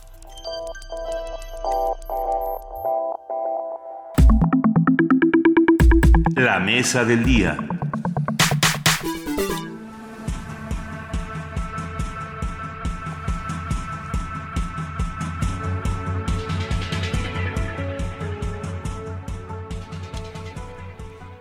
La realidad aumentada es una tecnología que integra un entorno donde son expresión el mundo que nos rodea y lo virtual, lo que la distingue de realidades netamente virtuales. Pokémon Go es un ejemplo prístino de esta tecnología. Disponible para iPhone y dispositivos Android, este juego ha generado un frenesí impresionante. Más de 25 millones de personas hasta el día de ayer estaban buscando Pokémon en lugares francamente insólitos que comentaremos posteriormente. Este juego ha generado eh, lo que, eso, lo que dije. Eh, a pesar de que no ha sido lanzado formalmente en México, con el concepto renovado y simple de encontrar y atrapar Pokémones salvajes diferentes a medida que los jugadores exploren el entorno a su alrededor, siendo el vecindario, la ciudad y el mundo real escenario de su fantasía. Para que no digan que nosotros no, no jugábamos Pokémon desde antes, fuera del aire hablábamos de Pokémon Snap, del juego donde tenías que tomarles foto era para Nintendo 64 en su momento, ahora bueno, Nintendo está teniendo un ascenso tremendo con Pokémon Go. Y el asunto es así, a medida que te mueves, tu smartphone vibrará para hacerte saber que estás cerca de un Pokémon que podrás atrapar liberando tu Pokébola si apuntas en la pantalla táctil de tu smartphone. Así es, es tal cual. Va a salir huyendo el Pokémon, lo tienes que agarrar. O sea, tienes que correr detrás del Pokémon y se avienta por un eje vial. O sea, cuidado con periférico. no salgan a atrapar a Pikachu periférico, ya escuché esta historia y no, no es necesario todavía. Eh, pero bueno, es interesante el ejercicio que se está haciendo de, de salir a las calles. Vamos a discutirlo. Vamos a discutirlo. Hacer contornos con la fantasía y hacerla emocional en el mundo real no es una idea extraña, pensando por ejemplo en la literatura, la novela de caballería y el arrojo de la imaginación. Nos da muchísimo gusto poder tener una mesa sobre Pokémon Go, precisamente porque lo vamos a hablar desde otro punto de vista, con dos tocayos que, que tienen cada uno eh, muchos referentes y son queridísimos amigos. Por un lado está Alberto Candiani, que les ha apasionado de la tecnología, conductor de Resistor aquí en Resistencia Modulada a través del 96.1 de FM. Querido Alberto Candiani, buenos días. Luisa, ¿cómo estás? Buenos días. Benito, buenos días. Juana Inés, ¿qué tal? Bienvenido. estar por acá. En, la realidad aumentada de la radio. en la realidad aumentadísima de la radio tenemos a nuestro queridísimo amigo Alberto Chimal, escritor y también apasionado de, este, de estos mundos. Hola Alberto. Hola, ¿cómo están? Buenos días. Estamos muy bien. Vamos, vamos a, avanzar sobre este curioso tema. A ver, yo creo que aquí hay un asunto, si me permiten, de construcción de realidades. A ver, y nosotros mismos estamos siendo, eh, bueno, eh, estamos construyendo una realidad al estar transmitiendo esta voz eh, por las ondas hercianas y llegando a las bocinas de los, de los aparatos radiofónicos de nuestros radioescuchas, de manera que ellos podrían cerrar los ojos y podrían ah, no distinguir si nosotros estamos junto a ellos en la realidad o solo somos un sonido que está saliendo de, de una bocina. ¿Me cachan? Y un poco estamos construyendo una nueva realidad al tener a, a mi tocayo, Chimal, un saludo, tocayo, eh, donde estamos construyendo de nuevo una realidad. O sea, ¿cómo sé que Alberto Chimal es real? solo porque lo estoy escuchando, o cómo saben nuestros radioescuchas que nosotros somos reales solo porque nos están escuchando, y entonces cómo distinguir si el Pokémon que veo en la pantalla de mi teléfono es real solo porque lo estoy viendo ahí. A ver, Alberto Chimal, demuéstranos que eres real. No. ¿Qué, opinas, querido Alberto Chimal, sobre todo este frenesí del Pokémon Go y cómo se puede relacionar con la literatura? Ya por aquí Candiani lo relaciona con la radio, ¿tú cómo lo relacionas? yo creo que se puede relacionar con la literatura y se puede relacionar pues con la forma en la que existimos desde desde siempre constantemente estamos recibiendo eh, sensaciones evidencias de nuestros cinco sentidos pero también estamos evaluando lo que nos sucede a partir de cosas que ya sabemos o que creemos saber. Es decir estamos eh, construyendo al menos parte de nuestra percepción de la realidad con cosas con ideas con informaciones que no están allí. Sí, eh, esto lo hemos visto en muchísimas ocasiones cuando nos encontramos con alguien este del cual hemos oído cosas eh, desagradables y sin saber si, son ciertas o no pues lo tratamos mal no en la en la en la vida. Hay una parte eh, digamos además de la percepción de la persona que está frente a nosotros de el volumen que ocupa en el espacio que vienen de los antecedentes que nos dieron y que pueden afectar cómo nos relacionamos con él o con ella, según el caso. Eso eso pasa constantemente, constantemente estamos eh, complementando esas evidencias inmediatas del mundo con toda clase de información que quién sabe de dónde viene y que quién sabe si sea cierta o no. Eso eso es eh, muy natural a la especie humana, lo venimos viviendo desde siempre y ahora la realidad aumentada, estas tecnologías que explícitamente, visiblemente colocan una especie de capa de información por encima de la de la realidad perceptible de lo que vemos, ¿no? Apuntando el aparato móvil se, se ve, digamos, el no solamente la criatura, sino también este la distancia o cualquier otra otra información necesaria para capturarlo. Eh, no es más que una intensificación, digamos, de ese proceso por el cual adquirimos conocimiento o simplemente eh, tratamos de navegar en el mundo. es, es ahí, Alberto, de alguna manera el cómo construimos nuestra realidad. En tanto vamos adquiriendo conocimiento y este conocimiento se vuelve como este velo que decías que le sobreponemos a la realidad. Es decir, tú, tú Alberto Chimal, ves el mundo diferente desde lo que tú sabes, lo que tu experiencia, de las cosas que te han dicho de las otras personas, y así construyes tu propia percepción, ¿no? y, así vamos construyendo cada uno los, eh, las nuestras con los elementos que tenemos. Y, bueno, pues aquí esto está construido por un por un ente, por un tercero, en este caso pues por Nintendo Company que inventa estos personajes eh, muy al modo de, alebrijes o sacados de algún buen bestiario, eh, donde donde estos personajes pues están virtualmente o eh, aparentemente están en la realidad tangible y solo lo podemos ver mediante nuestros teléfonos. Eh, permítanme meter mi, mi, cuchara un momento en esta conversación, Albertos, ambos Albertos. Pienso en la palabra bestiario y recuerdo todos los bestiarios que, que vienen desde hace tantísimos años. Desde la Edad Media. Y todas las críticas que podían recibir los bestiarios en su momento y decir, a ver, ¿Qué son estas cosas, no? ¿Por qué, ¿Por qué a la gente le interesa esto que no es real? Porque estas discusiones, esta misma discusión que estamos teniendo ahora, la teníamos hace 100 años, la teníamos hace 200 años. Siempre hay algo nuevo que llega y, todos dicen, bueno, es que ¿para qué nos sirve esto? Robinson Crusoe solo se pudo eh, justificar como la historia real de un náufrago. O sea, en realidad las novelas tenían este este denuesto, ¿no? Pensar es que para qué qué te importan las cosas que no existen. Y, de ahí se, se gesta todo nuestro trabajo, ¿no, Alberto Chimal? Bueno, eh, sí, aunque hay que hay que decir algo más para el para pensando en los bestiarios. Sí. De hecho, en, un primer momento cuando se difundían los primeros bestiarios que entendemos como tales allá por la Edad Media, se suponían también que eran sobre criaturas reales. Se suponía que esas descripciones que contenían eran descripciones exactas de este animales que existían en alguna parte, muy lejos, ¿no? Que es siempre, digamos, eh, la, la, la excusa que se puede dar a alguien que está inventando para, para darle una apariencia de verosimilitud a lo que a lo que cuenta. Decir, no pasó acá, pasó en África, ¿no? Que es un lugar al que nunca va, va a ir nadie de mis de mis escuchas África mi público, ¿no? Y además incluían este lo mismo criaturas totalmente inventadas como el unicornio o qué sé yo, que otras a las cuales se les daban unas interpretaciones muy extrañas.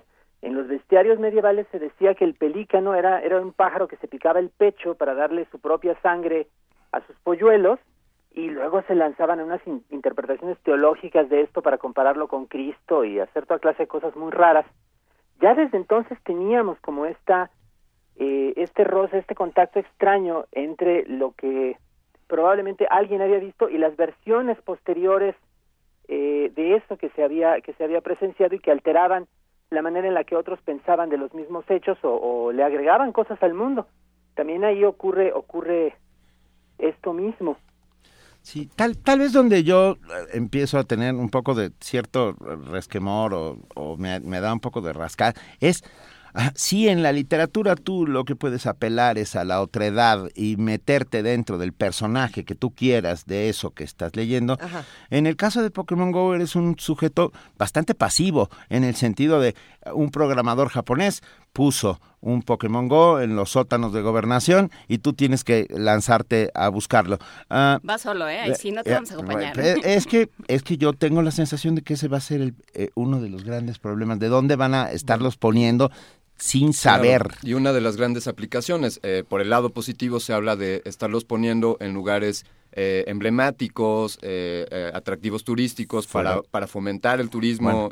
O por otro lado, bueno, pues ya hemos hablado de riesgos, ¿no? Fueron prohibidos ya ayer en el Museo del Holocausto en Auschwitz y en Baden-Baden en los dos. No, y hay uno que aparentemente está en casa de una persona, que todo el mundo le toca la puerta. Y oh, en la, en la estación de policía, en la estación de policía de Darwin, en Australia. La producción nos cuenta que en el Munal, aquí en la, en la ciudad, ya están los Pokémon también. Entonces, bueno, habrá que pensar en qué intercambio también de por el lado positivo y por el lado negativo tendrá hacer estas visitas, sin respetar también los lugares a los que vamos, o sin, o sin intentar conocerlos. Pero, por ejemplo, aquí eh, Manuel SBT nos manda un tuit, nos comparte un tuit de la cuenta arroba Sirvenito Juárez, que al parecer se volvió viral el día de ayer y dice, Pokémon Go hará más por la obesidad infantil en un mes que el DIF en los últimos tres sexenios.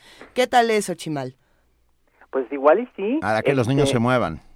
Hará que la gente se pare de, de donde quiera que esté y salga, salga a caminar, aunque también ya vi la noticia, en, quién sabe si sea broma o qué, eh, de un taxista que ahora está haciendo negocio porque está llevando a la gente Sí, a buscar Pokémon. a buscar Pokémones, ¿no? Va muy despacito para que los puedan localizar. Dice que no, no sabe de qué, se- de qué va la cosa, la gente se baja con su teléfono y luego regresa y ya se los lleva otra vez a su casa. Tarifa Eh, 130 Yo- pesos la ver, primera yo hora y 100 De buena fuente sé que en el despacho de Enrique Peña Nieto en Los Pinos hay un Pokémon. Sí, yo también. Por si se lanzan. No, es él. Ay, Ay, perdón. Es- espero que alguien lo atrape. ¿Tú, tú qué piensas, tú qué piensas de esto, Candiani? Eh, pues no atraparía a Peña Nieto si fuera él un Pokémon. No lo agregaría a mi colección. Pero bueno, eh, creo que es, el fenómeno es, eh, creo que convergen muchos, muchos aspectos en esto. Por un lado, eh, Pokémon, es decir, esto pudo haber sido con cualquier otro eh, eh, exactamente, pero pues Pokémon tuvo esta fuerza a finales de los años 90, iniciando los 2000. Eh, converge con el asunto de la realidad aumentada, que es un tema que va a ir creciendo poco a poco. Eh, siento yo que aún no tiene el auge, ya que aún no han llegado del todo las gafas de realidad aumentada. O sea, imaginen este fenómeno con el Pokémon Go, donde sacas tu teléfono, apuntas con la cámara y estás viendo en la pantalla de tu teléfono. Bueno, ese proceso que podría parecer simple, lo es, se va a simplificar aún más cuando traigas puestos los anteojos y permanentemente estés expuesto a la realidad aumentada. O sea, en lugar de ir corriendo por niño perdido, estás corriendo por quién sabe qué. Eh, sí, efectivamente, porque además de los po- Pokémon en las calles va a empezar a haber cada vez más contenido de realidad aumentada eh, conforme esto vaya teniendo auge eh, y lo vas a ir percibiendo con estas lentes de, de realidad aumentada. Hay por ahí un cortometraje, se los recomiendo, de un director eh, chileno que habla sobre hiperrealidad, donde el personaje central trae estos lentes puestos y ya todo lo que ve a su alrededor es realidad aumentada, desde publicidad, información sobre las personas con las que interactúa, eh, las búsquedas que hace en Internet, Pokémon bailando por ahí. Entonces, eh, creo que este es uno, en algún momento estaremos hablando que Pokémon Go quizá sea el detonador de la apropiación del uso de la tecnología de la realidad aumentada. Hay, hay una aplicación anterior que hacía uso de la realidad aumentada que pudimos descargar algunos, los, los fanáticos de Massive Attack, de esta banda eh, de Reino Unido, que lo que hacía se llama Phantom Sensory para los que estén interesados en, en conseguirle, se puede bajar en cualquier teléfono. Y lo que hacía es que apuntando el teléfono en cualquier dirección, las cosas hacían música y tú podías generar tus propias melodías a partir de tus movimientos, de tus manos, de tu cuerpo, eh, sin perder esa dimensión. Me parecía también un ejercicio interesante. Sin duda no se puede comparar con, con el shock que ha causado esta aplicación, pero pensando, por ejemplo, en películas o en otros ejemplos donde pudiéramos encontrar esto, por ahí está Días Extraños, donde salía eh, Juliette Lewis, para los que la recuerden, y, y, en libros también hay muchos ejemplos. Matrix, es el ah, Matrix también nos dice por Matrix es el mejor ejemplo de todo, ¿no? De, esas realidades eh, aumentadas, paralelas. La Matrix es llevado eso, es Pokémon a, su máxima expresión. Alberto Chimal, ¿qué, ¿qué libros, qué películas nos recomiendas para entender mejor este fenómeno de la realidad aumentada? Hay que hacer primero una distinción. Fíjense, este, hay dos tecnologías distintas de las que estamos hablando aquí. Una es la realidad aumentada, que es, eh, digamos, el Pokémon y cosas por el estilo. Otra es la realidad virtual, que como concepto existe antes, eh, pero que no hemos visto tanto eh, últimamente. La realidad virtual es, digamos, la que la tecnología que sustituye nuestras impresiones del mundo por otra, por otra serie de sensaciones y nos da la impresión de estar en otra parte, que es que es lo que ocurría en Matrix, ¿no? La gente creía que estaba en el mundo eh, normal y en realidad estaba en un entorno espantoso, ¿no? Sí. La realidad aumentada no le quita a uno la impresión de estar donde se encuentra, le agrega, digamos, información a esa a esa eh, experiencia, digamos, de estar en el mundo habitual. Una, la realidad aumentada no le quita a uno la impresión, digo, recordando lo que decía Juan Inés, no le quita a uno la impresión de ir caminando por niño perdido o por donde sea. Agrega, eh, digamos, información sobre tal edificio o sobre tal distancia que se está recorriendo, pero sin quitarnos la impresión de que nos encontramos donde estamos. Ese es justo, digamos, el, el eh, atractivo que puede tener un juego como, como este de Pokémon Go, que es eh, la ilusión de que uno está realmente persiguiendo en su entorno cotidiano este, a una criatura eh, fantástica, ¿no? perdóname un segundito, Alberto Chimal. En este instante nos desenlazamos de nuestros amigos de AM. Agradecemos enormemente a la frecuencia de el 860 de AM, amplitud modulada que siempre nos abre eh, sus puertas, sus puertas radiofónicas. Gracias por permitirnos acompañarnos esta mañana. Nos escuchamos la próxima semana, pero los que están en el 96.1 FM, quédense con nosotros. Y nosotros seguimos aquí, perdón, necesitábamos ese brevísimo espacio de silencio. Pausa dramática. Pausa dramática, está, porque en ese encontramos un Pokémon. Se, atravesó Charizard. Así es. Ah, a ver, a ver, vamos Creo, creo que es muy importante e interesante todo esto que se está diciendo porque se está, estamos viéndolo desde una perspectiva nueva. Sí. Eh, Chimel estaba en un punto eh, eh, crucial que es esto de agregar, de ahí el aumentada, de agregar elementos a la, a la realidad. si me permites, Tocayo, yo, yo ejemplifico esto de una manera muy absurda, que es como que me pusiese unos anteojos y les dibujo una playita a los anteojos. Y entonces yo a donde vaya voy a ver todo a través de una playita. Wow, Entonces esa playita solo la, está en mi realidad, tú, eh, los demás que, que, no ven a través de mis anteojos no la ven, entonces pues de alguna manera es, es como, como explico ahí la realidad aumentada. A ver, claro, eso es, eso es, ese es el principio de la realidad aumentada. Exacto y la realidad aumentada nos podrá ofrecer eh, ejemplos muy interesantes. ¿No está bastante aumentada ya la realidad con todo lo que sucede todos los días? Claramente no. Ah. Claramente habrá que discutirlo porque, por ejemplo, eh, eh, salen estos lentes de Google hace unos años, si no me equivoco, que fracasan. Ah, tremendo, es, es, un fracaso. el, el chiste de estos lentes será realidad aumentada, precisamente. A mi parecer no estábamos listos para adoptar esa tecnología y Google también dio un argumento que ellos no estaban satisfechos con el diseño y que por eso lo habían, habían retirado el lanzamiento de Google Glass. Eh, Microsoft ya está sacando sus productos. Creo que esto va a ir creciendo, o sea, sin duda Google va a retomar este, este asunto. Para mí es, eh, es el siguiente Internet, es decir, la, publicidad y la comunicación ha ido de medios tradicionales en los que nosotros los consumidores eh, percibimos esos mensajes, somos más receptores, en Internet pues ya sucede un, fenómeno del prosumidor que le llaman, donde nosotros interactuamos con las marcas, les pedimos cosas, les hacemos sugerencias sobre los productos, entonces las marcas están volteando a ver a los consumidores para diseñar productos enfocados a nosotros. Y bueno, hay un tiempo en el que estás en la computadora, los mexicanos pasamos, no sé, ocho horas frente a la computadora, bueno, X número, y, y eventualmente esto fue incre increciendo al llegar a los smartphones, eh, donde estás expuesto a mensajes publicitarios o de comunicación permanentemente Y bueno, esto va a ir creciendo, como les decía, hacia, hacia los lentes de realidad aumentada, donde ahí sí vas a estar permanentemente expuesto a, a contenidos, a contenidos aumentados, digamos. Habrá, habrá contenidos más peligrosos que otros. Tenemos el caso de la publicidad, que puede llegar a ser muy peligroso, pero también podemos eh, pensar en una realidad virtual. Eh, por ejemplo, y, me gustaría preguntárselos a los dos, hablaba yo con un amigo recientemente que me decía, es que yo cuando pienso en realidad aumentada, en este asunto de Pokémon GO, recuerdo a Depredador y a Terminator, ¿no? Y recuerdo toda la información en, un ejemplo de ciencia ficción eh, de lo más, del entretenimiento más básico, decía, ¿cuánta información información podrías tener de los otros, de todo lo que estás viendo y qué tan peligroso es tener tanta información de los demás. Y, y, más allá, me acuerdo cuando al escritor M.T. Anderson le presentaron la propuesta de hacer un sitio, hacer una plataforma de Internet con uno de sus libros. Y entonces él estaba feliz, era como niño chiquito, porque sea todo eso que no me dejan meter en un libro porque no cabe, porque eh, las historias de los personajes, todas esas disquisiciones que he hecho sobre qué desayuna, cómo es su cuarto, este, cómo es exactamente la, la, la cueva de los piratas, ¿no? mapas, todo lo que yo hice, todo lo que yo creé como un universo, lo puedo, no lo puedo meter en el libro porque es demasiado, pero todo eso sí lo puedo meter en una plataforma de internet que no tiene fin híjole, perdón, pensé en las adaptaciones cinematográficas de García Márquez o, de Juan Rulfo, que han sido enormes fracasos, porque la interpretación de la realidad este por la vía del otro ah, lo convierte en otra, en una cosa distinta. Chimal, ¿estás ahí? Sí, sí, aquí estoy. ¿Y qué opinas? Este,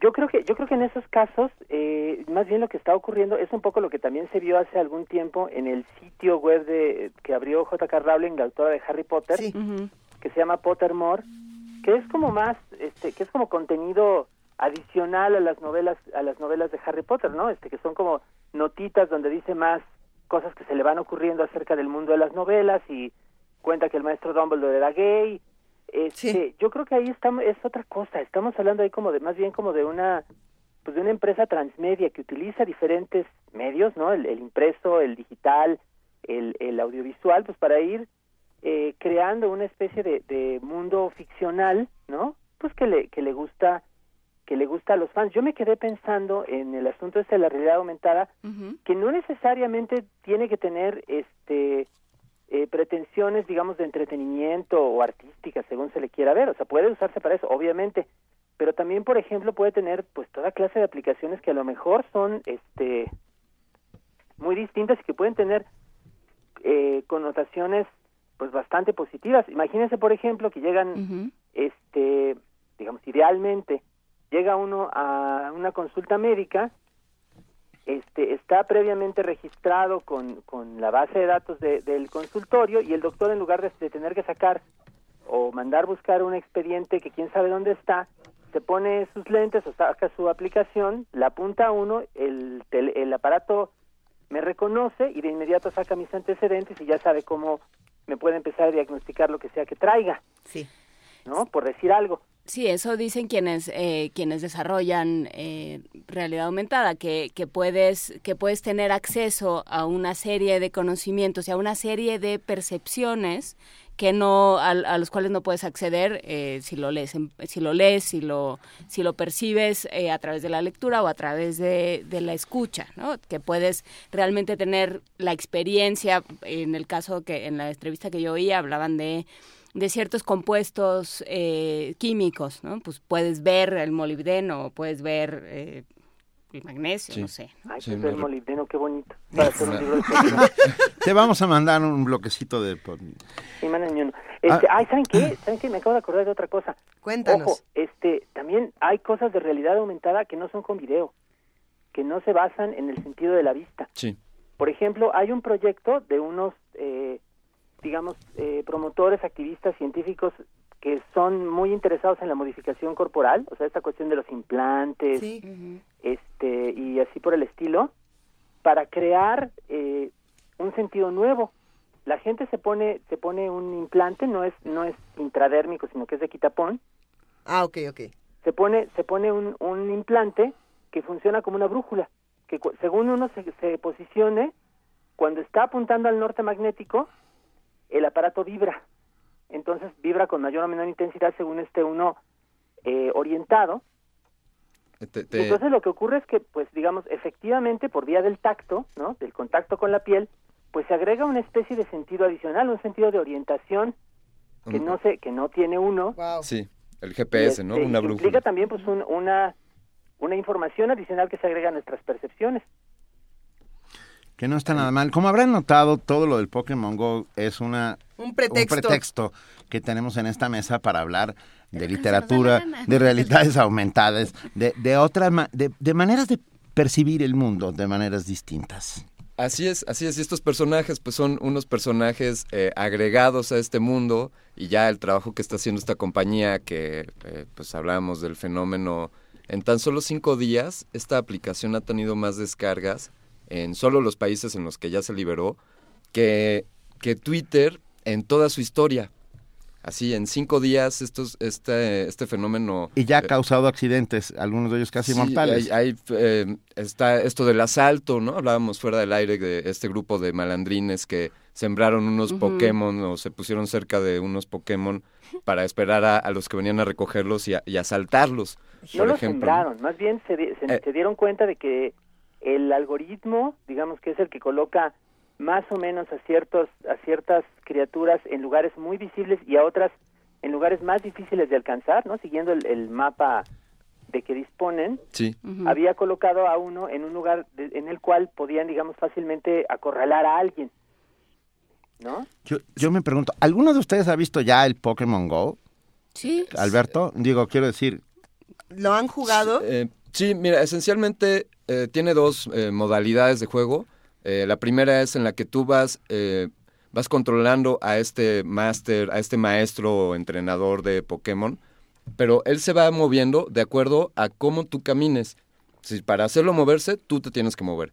Entonces ves ahí un avatar, un, un monito. Porque está, o sea, y tiene que ser caminando porque se mueve, Va- porque detecta cierta velocidad. Sí, eh, digamos que los smartphones traen, además del. GPS, varios sensores como un acelerómetro en el que sabe qué tanto se está moviendo. Si lo agitas, sabe que, que se está Eh. agitando. Exactamente. Entonces, para hacer caminar a, a este personaje, este avatar, pues tú tienes que caminar con tu smartphone y, y así vas caminando por las calles.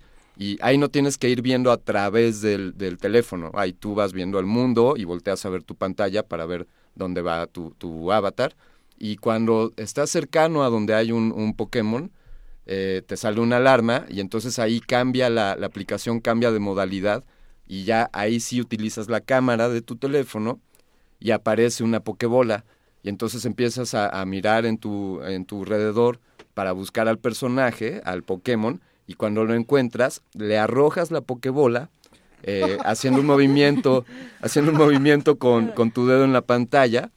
Esto, esto, hay, eh, eh, están por, por lanzar un brazalete, esto va a ir un poco más tocando la, la realidad, un brazalete que traerás en la muñeca que, que simulará el lanzamiento de la Pokébola. Entonces ya no solo estarás haciendo un movimiento en el teléfono, sino que harás un movimiento con tu mano para arro- arrojar la Pokébola, atrapar al Pokémon y traerlo en tu colección. Luego hay otro, hay otro factor, o sea, ahí ya te obligaron a salir de tu casa, a caminar y atrapar al, al personaje. yo voy a hacer una pregunta sin ninguna Por mala favor. fe. ¿Qué haces con tu colección de Pokémon? Ah, pues justo, los vas coleccionando, tienen distintas habilidades, después eh, se pueden reproducir, bueno, hay unos huevos que para eclosionar los tienes que incubar y esto solo lo haces caminando 5 kilómetros. O sea, para que tus Pokémon sigan creciendo y reproduciéndose, eh, tienes que seguir caminando. Y entonces, para responderte. Benito, cuando ya tienes a tu pandilla de Pokémon, tienes a tus 20 Pokémon con distintas habilidades, un día, y esto es algo de los beneficios que hablan eh, en la compañía de, de propiciar la interacción entre las personas, un día vas a un gimnasio Pokémon, que también los encuentras con la misma aplicación, y resulta que hay un gimnasio Pokémon en la, en la Fuente de los Coyotes en Coyoacán. Entonces tú vas ahí con los Pokémon que traes en tu smartphone y otras personas hacen lo mismo y entonces lo, eh, haces combates, o sea, pones a pelear a los personajitos, a los Pokémon que traes en tu teléfono con los que trae la otra persona y ojo, esto es un nivel más de la aplicación. Tú en tu teléfono, en tu pantalla, empiezas a ver no solo a tu personaje, a tu Pokémon, sino al de tu contrincante.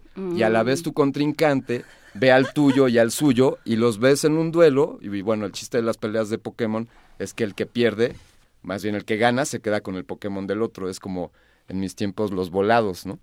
o, las canicas. Exacto. Entonces, ese es el ese es el objetivo, Benito, que vayas a un gimnasio y, tengas combates. ¿Tú ya capturaste algún Pokémon, Alberto Chimal? No, yo no lo he jugado todavía.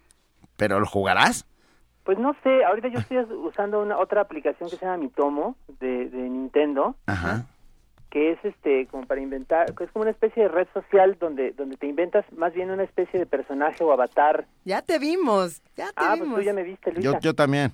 Sí, lo que lo que lo que yo lo hago para este insertar el avatar en, en fotos de la de la ciudad. Entonces hago como como que paseo. ¿Y te podemos capturar? No, ahí, ese no funciona así. Ya te vi en el fondo de, en la librería Rosario Castellanos. Sí, ahí ahí ahí andaba ¿Eh? mi muñequito virtual. Este, fíjate, una, una cosa, una cosa también bien interesante. La verdad, o sea, eh, hay que decirlo. O sea, digamos, eh, fin eh, práctico, económico, neoliberal, de beneficio, no tiene una cosa como esta, ¿no?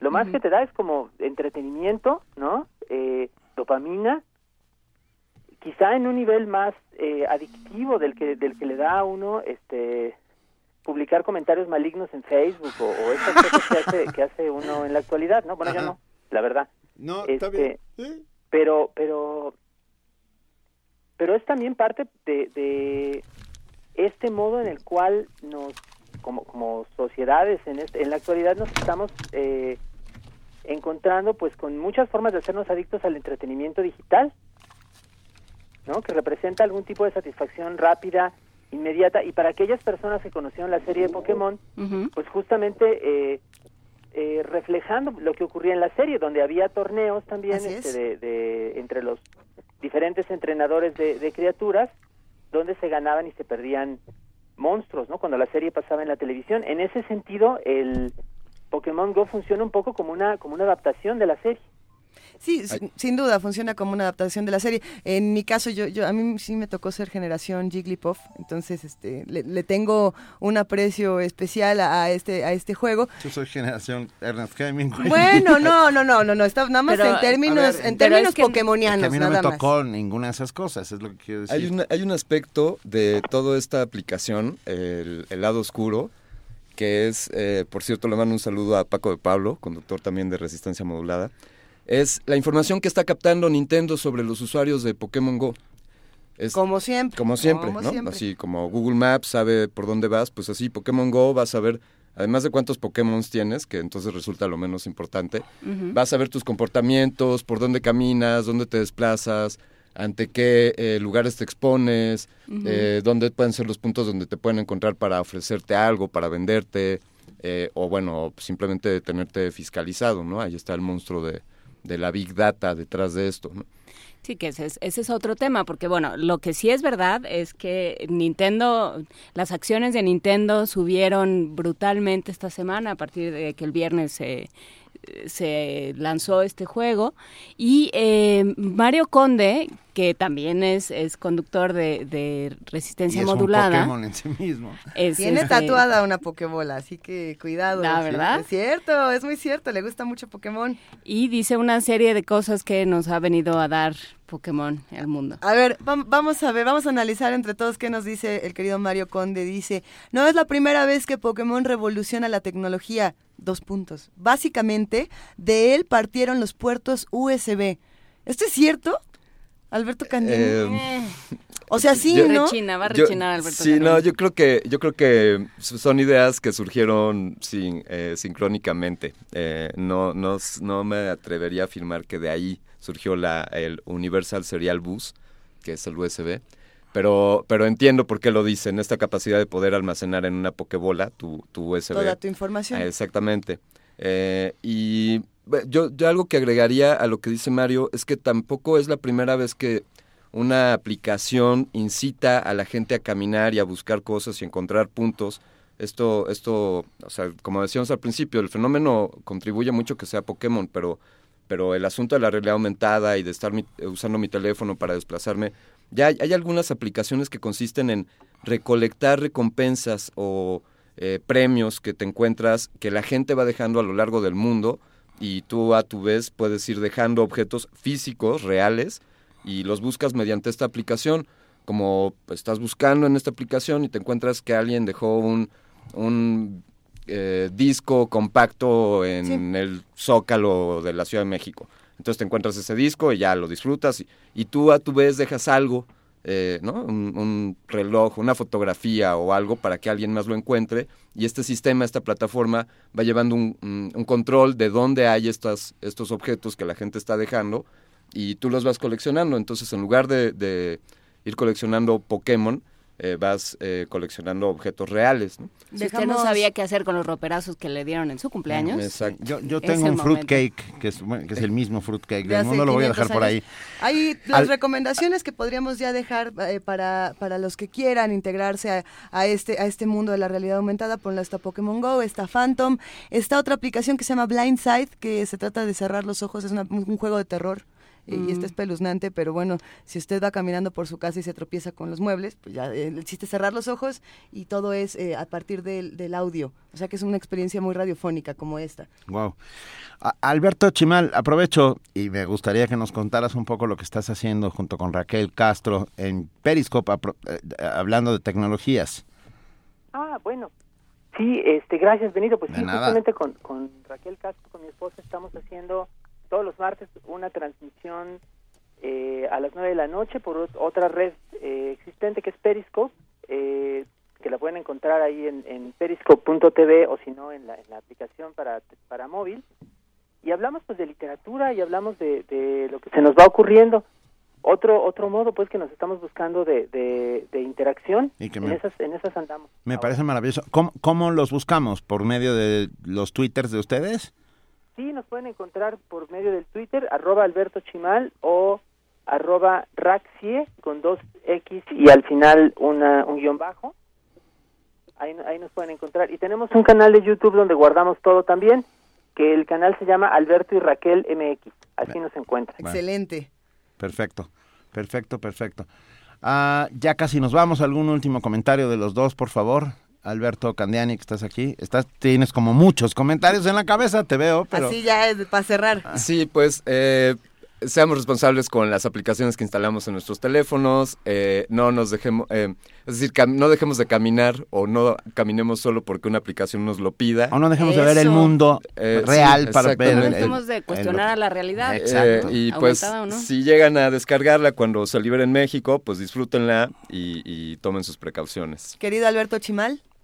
Eh, yo por mi parte diría, eh, tengamos cuidado, por supuesto, no eh, fijémonos por dónde caminamos, no nos tiremos de cabeza por un puente y también pues tampoco vayamos a satanizar a, la- a la gente que le gusta No, no. este tipo de cosas o sin duda las muchas aplicaciones que van a salir todavía porque con el éxito de esta seguramente van a aparecer otras, sobre todo entre la gente muy joven, esto es parte de la de la vida, parte de la de la realidad también. Por supuesto. Pues Y, hay que eh, digamos, hay que comprenderlo, ¿no? Para poder Sí. criticarlo. y, y yo también apelo a que no satanicemos a los que no nos gusta. Exacto. O sea, que mantengamos un correcto y maravilloso equilibrio entre unos y otros. Claro. Un abrazo, Alberto Chimal. Un abrazo, Gracias. Alberto Candiani. Un abrazo, Benito, gracias. Gracias, querido. Gracias a todos. Gracias. Nos vamos Gracias a despedir con música, vamos a escuchar hablando de estas aplicaciones y hablando de lo que hizo Massive Attack con su Phantom. Esto es Paradise Circus, esperemos que lo disfruten. Música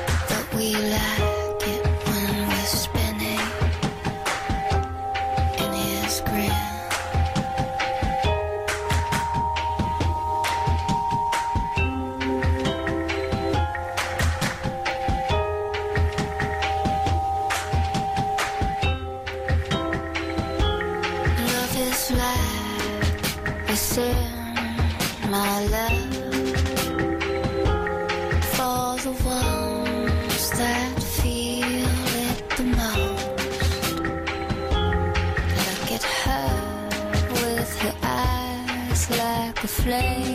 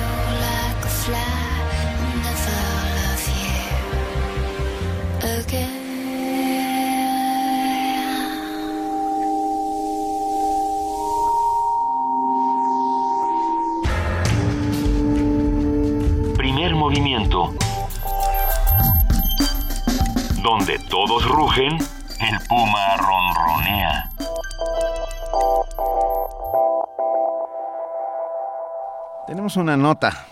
Estudiantes de la Facultad de Ingeniería de la UNAM diseñaron una silla de ruedas especial para las personas de la tercera edad. La información con nuestra compañera Virginia Sánchez.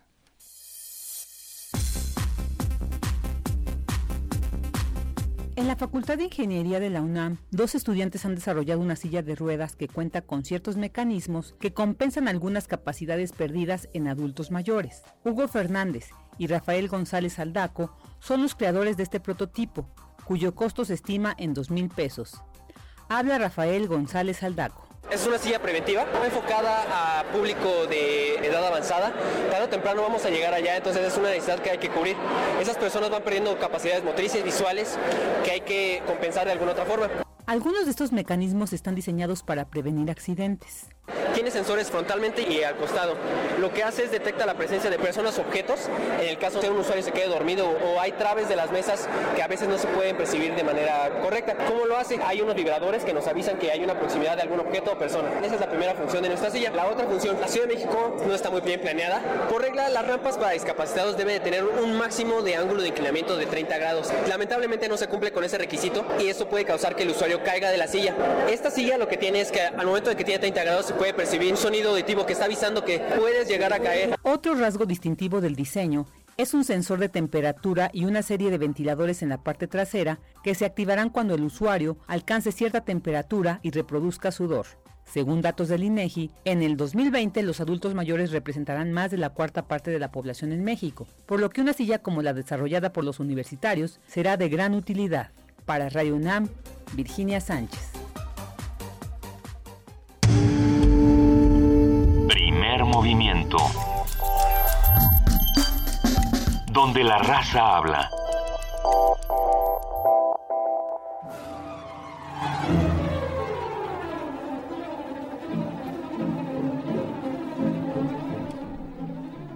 Al pri- Ay, Pensé ay, que era un ¿qué Pokémon, pero no, porque entró así como... Volando. Como con aire retador. eh, Exactamente, pero es nuestra queridísima Como para que le lanzaras una pokebola, Benito. No, ta- no, no, no, tampoco. Es bonito porque Le tengo mucho respeto. Cada vez que uno dice pokebola, tú te ríes, Benito. ¡Pokebola, Benito! Hola, Frida Saldívar, ¿cómo estás? Muy bien, buenos días y muy buen viernes. ¿Qué va a pasar hoy en Radio Nam, querida Frida? Tenemos dos recomendaciones para hoy en el 96.1 de FM. A las 12 de la tarde pueden escuchar a Juan Arturo Brennan con Diáspora de la Danza. A las 3 de la tarde tenemos Gabinete de Curiosidades con algunos misterios de los Beatles. Ah, ese capítulo está bueno. Sí, sí, Así sí. es. Y nos pueden escuchar por internet en www.radionam.unam.mx. Síganos en redes sociales como Radio UNAM. Muchísimas gracias, querida Frida Saldívar. Que tengas un gran fin de semana. Excelente fin de semana a todos. Ya es fin de semana, justamente. Bueno, el lunes estaremos aquí de regreso. Te vamos a extrañar, Juana Inés. Vamos, Juana Inés de esa no estará la semana que viene, la vamos a extrañar mucho. Ella, que pusiste cara de no nos va- te vamos a extrañar. Sí, te vamos a Te extrañar. vamos a ustedes a extrañar lo mejor mucho. sí. Y vamos a cuidar de, de este, este tu espacio, no te preocupes. Por lo pronto, pues nosotros ya nos vamos y los dejamos este, con muchas sorpresas para la próxima Pero por lo semana. pronto te sustituiremos por un, cam- Por un Pokémon. Pokémon. Oigan, voy a dejar un Pokémon. Vale, mil gracias, Juana Inés de esa. Millones de gracias, querida Luisa Iglesias, las dos queridas, por supuesto. Muchísimas gracias, querido Benito Taibo. Y gracias a todos los que hacen posible este programa y a ustedes que ahí, del otro lado, hacen junto con nosotros comunidad todos los días. Nos despedimos escuchando Middle of the Road de los Pretenders. Esperemos que lo disfruten y que disfruten de este fin de semana. Nos escuchamos el lunes de 7 a 10 de la mañana a través del 96.1 de FM y de www.radionam.unam.mx y del 860 de AM. Y ya nos vamos. Y ya nos vamos y esto fue Primer Movimiento. El mundo desde la universidad y Middle of the Road.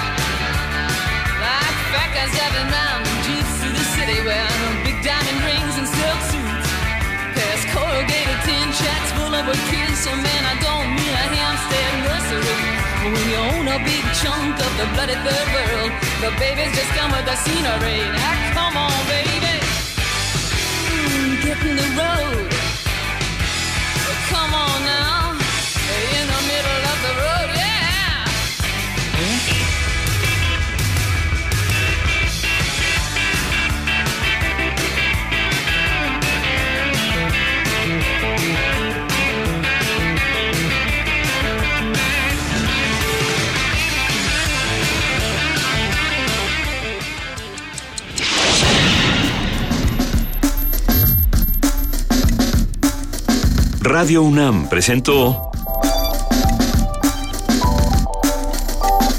Primer Movimiento. El mundo desde la universidad.